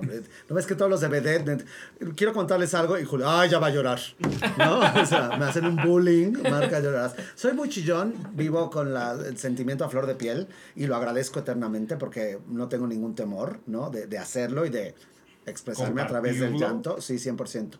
Sí, no, hoy, sí, por supuesto. Ok, eh, ¿qué coleccionas? Madre santa. Este, la parte intelectual, eh, colecciono amigos. No, no es cierto. Sí, colecciono, colecciono gente. Me gusta conocer mucho a la gente. Me, me- me gusta conversar muchísimo. Pero bueno, el- hablando de lo tangible, evidentemente, bueno, no sé si evidentemente, pero me parece que el único recurso tangible de la historia del teatro El son los de programas de mano. Y lamento tanto que ya están un poco en extinción, Y yo los tiro. ¿no? Tú los tiras. Perdón, está bien. todos, todos no, está bien. uno de ellos. Porque en algún momento no, pero luego me di cuenta que ahí estaban y ya no tenía Bueno, dónde pero te meterlos. voy a y decir una dije, "Ay, cosa. no, ya iban. Ha cambiado también mi forma de ser, porque antes tenía 10 programas de mano por obra, porque si se me rompe, por, Por si si- se me, ¿no? Por si lo presto un día, no sé, ¿sabes? Sí, sí, sí, el que está al vacío. Sí, Ajá. sí, sí, Entonces sí. algún día ya empecé como a, a regalarle a gente que sé que le gustaría tener esas cosas. Y ahora que la pandemia, ¿no? La pandemia nos trajo cosas buenas también. Sí. Entonces a mí me sirvió para comprar estas hojitas de Office Depot, ¿no? Y entonces ya están guardaditos. Entonces, por ejemplo, de los gringos está el playbill, el folleto que lo acompaña y el boleto, ¿no? Ah, todo, no, no manches. Y el programa de lujo aparte, si es que se compró, ¿no? Pero pues sí tengo programas, por ejemplo, yo en esta parte coleccionista que fui muy en los noventas, tengo un, eh, mi programa más viejo es el Ziegfeld Follies de 1921. Oh, wow. En casi pristine condition, pagué una lana en aquel entonces. Era lo que te iba a decir, claramente no es tuyo. No, no. Pero tengo, lo- por, por azares del destino, mis abuelos lo guardaban muchos programas. Entonces tengo el programa original de Manolo Fábregas de Mi Bella Dama. O sea, tengo muchas cosas que los tengo por ellos. Claro. Que se guardaron. Pero ahorita que decías del de, del de Folies de 1921, es que esa- eso yo lo enmarcaría, lo que o sea, sería un... Sí, ya lo usaría de arte. Sí, sí. O sea, Por momentos. Definitivamente no lo meto ahí junto con la caja del resto de lo, de- del Office Depot, no. Ahí están guardados en unas carpetas. Exacto, sí, es, es hijo, ese sí debe ser una joyaza. Sí. Ok, miedo irracional. Miedo irracional. Un poco, y esto ya es muy vulnerable de mi parte, tengo un miedo racional a la vejez. Ese es racional. ¿Ese es racional? No manches, si el miedo a la vejez. no- Ok. Yo creo que si hay alguien allá afuera que no tiene miedo a la vejez, está pendejo.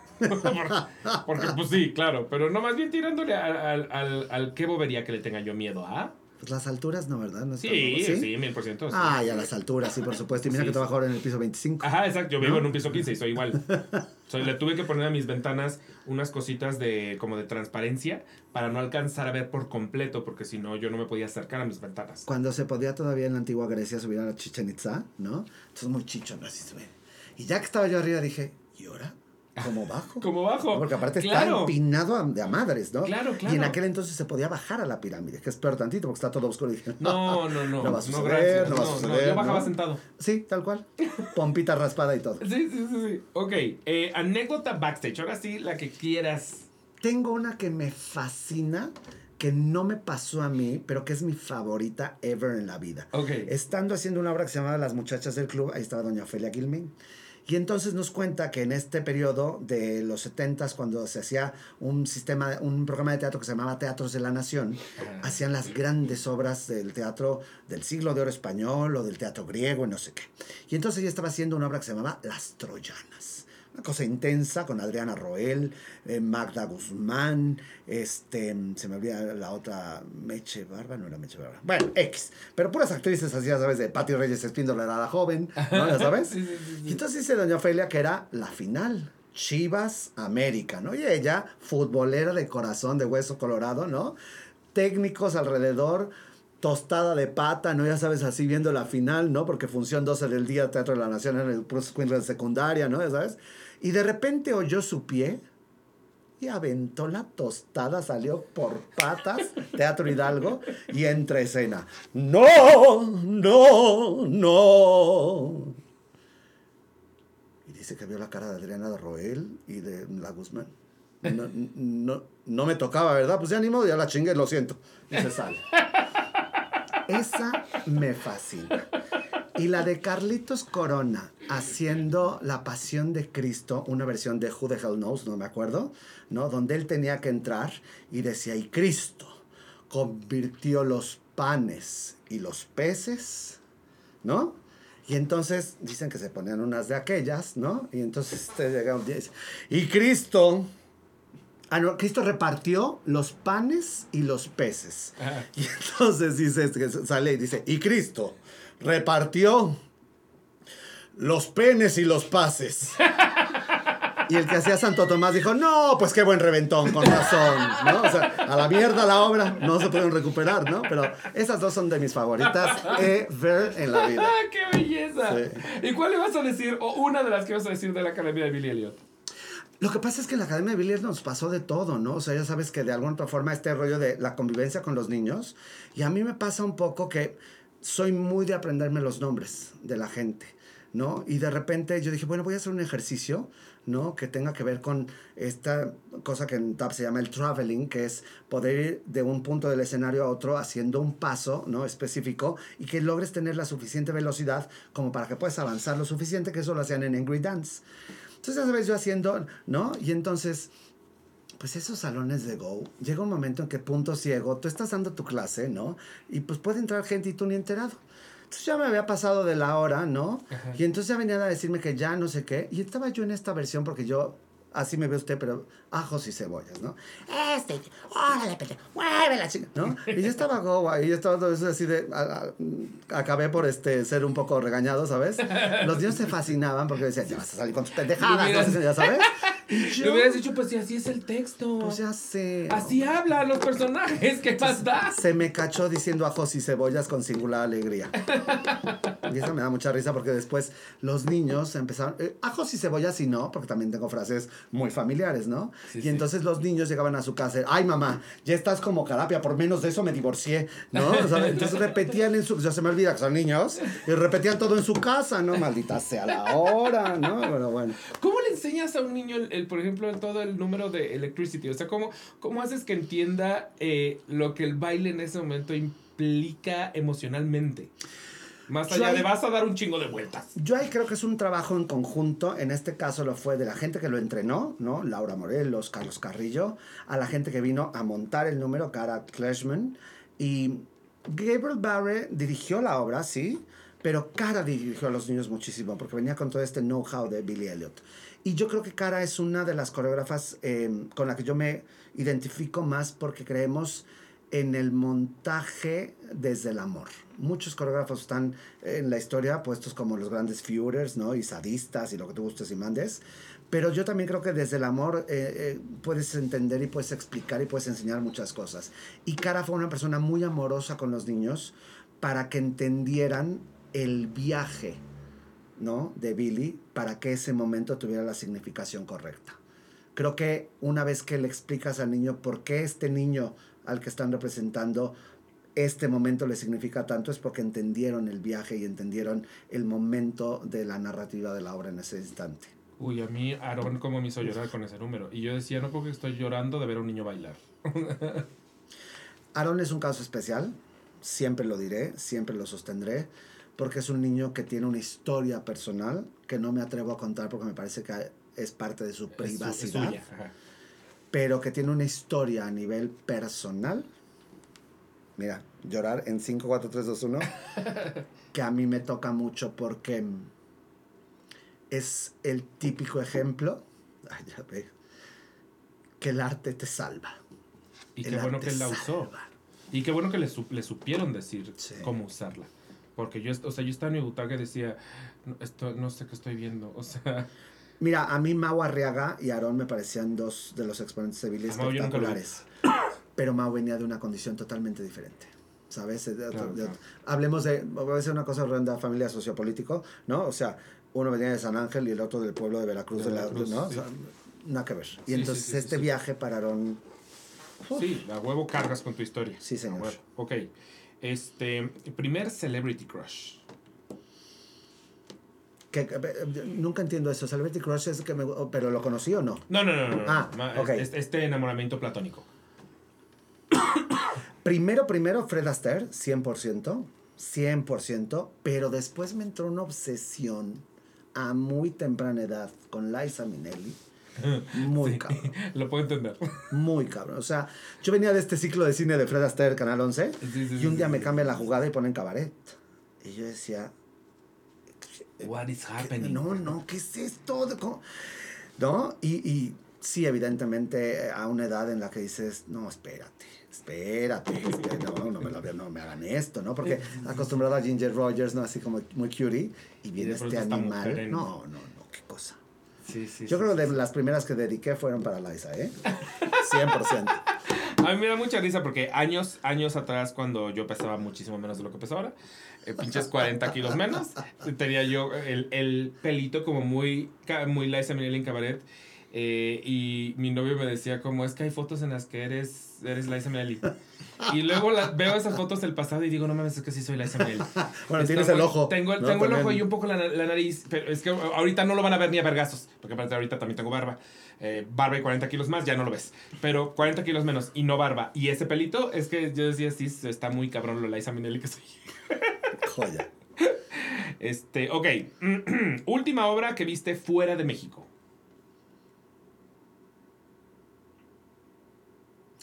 Te voy a confesar una cosa. Hace un chorro que no voy a Nueva York. Pero fue en el año 2018. Fue antes de empezar Sugar. No me acuerdo si fue. Ah, no es cierto. Última obra que viste fuera de México. Fuera de Esa México. es la pregunta. Ajá, sí, exacto. No, no tiene que ser Nueva York. Ah, claro, claro, claro. Sí fue, sí fue esa. The Prom. Ah, fuiste a ver The Prom, qué bonito. La última vez que fui a Nueva York, que fue en el 18, me parece. Este, me toca. Aparte, fui de viaje relámpago porque iba yo a hacer dos o tres compras de cosas. Pero este, justo fue así: ¿y esto con qué se come? Bueno, voy.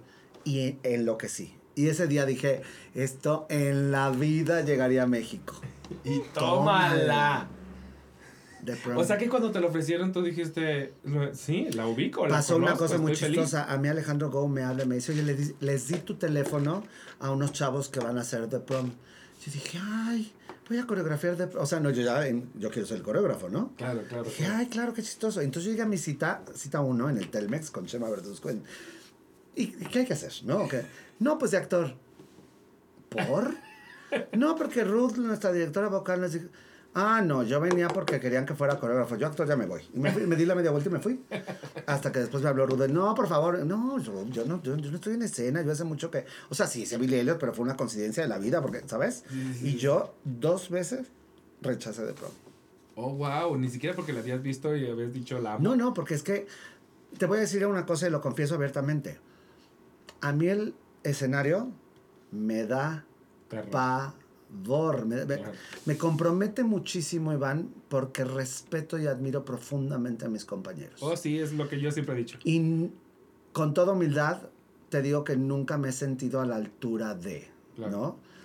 Puedo ser muy simpático, lo que te gustes y mandes. 100% creo que soy creativo, 100% que creo que estoy muy feliz y mi y estado natural es behind the scenes. Y entonces el hecho de asumir en, no, si puedes estar también adelante, no, no, no. Y esta cosa que pasó en el programa al principio de vas a alternar con Gerardo González, yo me senté un día a Gerardo y le dije, a ver, no nos hagamos pendejos. ¿no? Este rollo de la alternancia, ni tú ni yo somos una generación que lo entienda. Eh, a mí en lo particular, ni me gusta. Tú eres el señor Gerardo González, tú vas a ser Benny. Y yo Dios no lo quiera. Te pase algo, cancelamos, porque yo no me hice el papel Tú todavía. nunca ¿eh? subiste de Benny. Nunca. Eh, Lo hice en los ensayos, hice el primer Sits Probe, ¿no? De dos que tuvimos, pero nunca subí a escena. Bendito sea Dios, me hubiera muerto del pavor. Tengo compañeros muy generosos como mi Mau Salas, que en la primera temporada me dijo, ándale, pide una función, lo haces bien bonito, no sé qué. Y no te voy a negar que había muchos momentos donde yo sí me sentía un poco como, como pez en el agua. En, claro, no tenía yo que hacer este Sky en Mamá Mía, ¿no? Que dices, por, ¿no? este es el doble de Sky, ¿no? Entonces Benny, por supuesto, me era un, un papel que me era mucho más cercano en muchos aspectos. Pero vuelvo a lo mismo. Eh, hace muchos años tengo muy bien controlado el ego, ¿no? Entonces hablé con Gerardo y le dije, vas, mano. Yo, el hecho de compartir con ellos desde mi memo es algo que me llevo para la vida del recuerdo de la felicidad absoluta. Y lo que acabas de decir, que tuviste oportunidad de conocer a gente, y, la comparto contigo, ¿eh? Prom nos presentó a gente que jamás vimos venir. 100%. Eso siempre se lo agradeceremos a Prom. Sí. Eh, obra que amas, pero jamás traerías a México. Con todo el dolor de mi corazón, Follies. Sí, lo entiendo.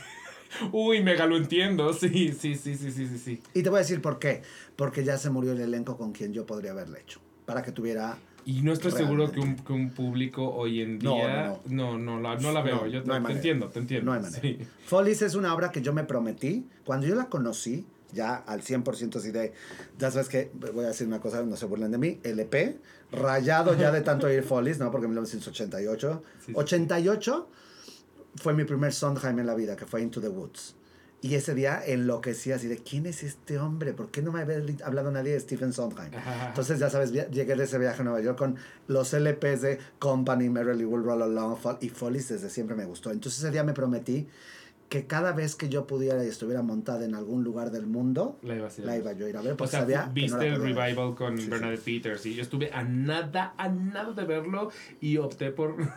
Le hiciste a Jones. ¿Por qué me hice eso? No lo sé. Nunca me lo perdonaré. Ok, obra que todo mundo ama y tú no. De entrada, Vaselina. no sé si todo el mundo la ama, pero sí. La odio, me parece una pendejada, marca llorarás, nunca me ha gustado. Hubo una vez en Broadway que se hizo, eh, que la producía mi maestro Tommy Tune y Jeff Calhoun, que es un gran coreógrafo, la, la coreografió, que había muchos momentos muy simpáticos. A mí lo que pasa es que Vaselina, eh, yo decía, como me pasó esta generación de Vaselina Timbiriche, y todas las pinches escuelas del país querían hacer Vaselina, yo Sí, en sí, sí, sí, sí, decía, ya, ya, ya por- matar. y luego entre Quirós, no me acuerdo si digo, pero Quirós y varios la hicieron un año sí y el otro también, ¿no? Sí, sí, Este, sí, y siempre con Alejandro. Ibarra. Sí, sí, Vaselina, por Dios, o sea, qué hueva, ¿no? Nunca me ha gustado. Eh, Fíjate que yo lo que tengo con Vaselina, y, y ahorita que decías justo de hay obras que se vuelven clásicos y obras que envejecen, yo creo que Vaselina es de las que envejeció. Creo que tienen números, a mí me gustan mucho ciertos números, ciertas canciones, o sea, no hay manera de escuchar Hopelessly Devoted to You y no, y no emocionarte, pero al final del día es una obra que hoy tiene un mensaje rarísimo, rarísimo, o sea, el, cam- el cambia por el güey, el vuélvete lo que él siempre quiso, es un mensaje que ya, ya no puede, ya no, ya. Entonces sí, envejeció. Oh, sí. Envejeció. Y, y no sé por qué, sí, entiendo la... Y quis- voy a decir algo más polémico. Hoy no me puedo levantar. Ah. sí, sí es Todo bien, polémico, todo sí es bien. polémico y también la entiendo. Yo sí, yo sí quiero mucho Hoy no me puedo levantar. Pero la quiero con todos sus defectos. La, entien- la entiendo con todos sus defectos y así la abrazo y la quiero. Pero si llegas y me dices, oye, ¿cuál es tu opinión sincera? No me puedo levantar. Ah, tiene muchos problemas, muchos. A mí, Pero la quiero ir a ver, sí. claro montaje quiero ir a ver. uno que empieza Hawái, y le digo, Sí, sí, nada más sí. falta que salgan en faldas de hawaiano. Y Salen en faldas de hawaiano. Ay, Dios mío, ya sabes. Era así como de, ¿por qué, señor? Sí, ¿Por qué? sí, sí, sí, sí, sí. Polémica, pero entendible. Muy, muy entendible. Y al contrario, no sé, me lo vas a preguntar, pero te voy a decir al contrario. No. Una obra que yo amo, que a nadie le gusta, The Wiz. Yo amo. mi- yo tengo tres canciones de musicales favoritas. Mi número dos es Home. Es mi número dos. O sea, para mí es así. No sé si amo como tal el musical, pero con el hecho de que tenga Home, ya con eso a mí me vuelves loco. Esa, Loco. mark my words, la voy a hacer un día. Pero yo tengo esa gran duda. Y yo de hecho creo que ya se habló alguna vez aquí en el Aquelarre. Al final del día, The Wiz está creada con- bajo un contexto muy específico de raza. Entonces, si la traes a México y le robas ese contexto, no le robas algo a Laura. Fíjate que yo lo pensaba, y te voy a hacer una cuestión más polémica todavía. Ok. Yo siento que jamás podríamos hacer hairspray, Claro. ¿sabes? No hay, no manera, porque al final el conflicto es esta parte racial donde la blanquitud de una época no les permitía el acceso. Sí, sí, necesitas personajes negros a Cuando hicimos, hicimos es un decir porque yo estaba nada más de metiche ahí, Once on this Island, la, la vez que se hizo en México, una vez en la isla. No sabía que se había hecho en Sí, México. ¿cómo no? Y fue un gran fracaso, pero un fracaso muy afortunado, porque es uno de los elencos más cabrones que yo he visto en, en un musical, dándolo todo. En- encontramos que al final sí hay una, un peso en el conflicto racial, pero hay un peso en el conflicto socioeconómico, ¿no? De los adinerados de la isla contra los isleños naturales, que son los pobres. Y ahí encontramos la manera de que no de que no necesitara ¿no? esta representación racial la obra. Am, lo solucionaron brillantemente en el casting. Con gente, el casting no se dice, la audición. Con gente que vocalmente, y te hablo de una Lola Cortés del año 96, que belteaba Timón, que te cagas. Este, Ariana, una gran cantante de la OTI, actriz también, que hacía el Zully y el You Are Part of the Human Heart, lo cantaba que te mueres. Laura Cortés, que hacía una uh, madre naturaleza y el número lo hacía. O sea, ¿sabes? Sí, o sea, vocalmente estaba donde debía de estar la obra. Y eso me pasa un poco con The Wiz, porque al final no deja de ser la historia del Mago de Oz, sí hecha para una comunidad, Sí, pero de hecho, fue es la respuesta a la blanquitud Claro, del mago de 100%, Oz. Sí. 100%. Pero la respuesta apoyada de una empresa llamada Motown, que había creado un género soul, este, sí, sí, sí, un poco de iglesia, ¿no? De gospel, ¿no? Entonces yo creo que si encuentras al elenco que respeta ese género y lo puede, que su delivery, su entrega de ese material lo hace con tubo, creo que el cuento te lo permite. Porque el cuento no va de un conflicto racial. No, ¿Sabes? En realidad no, yo por eso hablaba de contexto y no tanto de Sí, sí. conflicto, porque para mí el contexto es importante en términos de esta obra. Fue creada por qué. Que es por eso que no podemos traer Dreamgirls. No podemos traer. Específicamente, Son, son muchas, ¿no? o sea. Sí, había, había muchas que es como. uh, Bueno, es que olvídate No de podía estar con Strange. Loop. A Strange. a Strange- digo, The Strange Loop. Qué bueno que no ya, lo vamos a traer. lo racial. O sea, hay tantas razones por las cuales en México. Es que se incendia el país si Ahora te voy a decir una cosa, allá tampoco funciona. Porque Sí, el no. hacer algo tan específico, hablar de este personaje que lucha con la heteronormatividad de una época, de un conflicto racial, o sea, mi mamá diría, no más que bueno que las vacas no volaban porque lo cagaban. Todo le pasaba a este hombre, por Dios, ¿no? O sea, ya, pobre. Oye, pues ya, nada más recuérdanos. Vedette. Vedette. Todo, todo Vedette. Todo Vedette está por el momento viernes y sábados en el Salón Estelaris, donde la fiesta nunca termina, del Fiesta Americana Reforma, que está en Reforma número 80, en pleno corazón de la ciudad, el regreso del cabaret a México. Y para estar pendientes de los proyectos que decías que vienen próximamente a Estelaris. ¿dónde? Vienen, vienen Además de alguna otra forma. obvio. En el Aquelarre, en las redes sociales, tanto de Vedette como de CRN, que es ahora la empresa que tenemos. En las personales, porque evidentemente uno no se puede aguantar y de ahí lo pone Por también, supuesto que ¿no? cuáles son. Entonces, este, arroba Oscarapia. Yo soy bien tuitero todavía. En Muy, Twitter, sí muy es. tuitero. Sí. Este, y agárrense el domingo, que son los Óscares. Ahí me descoso. Este, y ahora no, que- son el siguiente, ¿no? Son el 12. Ay, el otro. Ay, qué susto. Yo dije, tengo que estudiar muchísimo. No, no, no, Porque ahora voy a estar en ADN semana. 40 haciendo cosas con algunos Oh. amigos. Y. Ahí estoy feliz. Sí. Y estoy convenciendo lo que hagamos con los Tonys, pero nadie me hace caso. Nah, pues es que si filman lo tenemos tres personas, pues sí, claro. Ya que nadie sé, te hace caso. pero Pero, yo lo agradezco porque gracias a eso casi toda la cobertura de, de los Tonys, la gente la ve por la que la eso me da mucho gusto. Todo muy bien. Entonces ahí estamos en el Fiesta Americana de Reforma, Vedette, el regreso del Gran Cabaret. Una no obra de teatro, es un espectáculo que sirve para que usted se vaya a echar un drink, se divierta, baile, la goce, cante y se eche un taco de ojo también, ¿por qué no? Ah, no. No, no, no. Mega taco de ojo. El taco de ojo, de hecho, es primordial. Exacto. Y no se les olvide seguir a la Aquelarre. En Instagram estamos como el guion bajo Aquelarre Podcast. Y en Twitter, la, la tierra de Oscar Carapia, estamos como el Aquelarre guion bajo. Y a mí me pueden encontrar en todos lados como Inmuni, Susi Latina B de Vaca, guion bajo M de Mamá, WN de Nutel Y. Si estás escuchando esto por primera vez en tu vida, que espero que así no sea, pero dado que el maestro Carapia tiene muchos alumnos, tal vez sí nos hayan caído de ahí. Este, porque sí pasa, sí pasa. Especialmente de Sisu, nos cae muchísima gente cada que viene alguien de Sisu. Este, eh, pues síganos. Suscríbanse, las entrevistas teateras no terminan aquí. Entonces, aparte, pues se pueden echar un, un clavado al canal para encontrar entrevistas teateras más viejas, viejas. Eh, seguro se la van a pasar bomba. Entonces, suscríbanse, recomiéndenos para seguir creciendo. Y si ustedes están en Spotify, en iTunes, también se pueden suscribir y además nos pueden dejar una calificación, que su bonita 5 estrella, que su bonito comentario. También nos ayuda a crecer, se los agradezco mucho y estoy muy feliz de que estés aquí. Te faltó De nada más que- el come frutas y verduras. ¿Qué manera de hablar? Dios.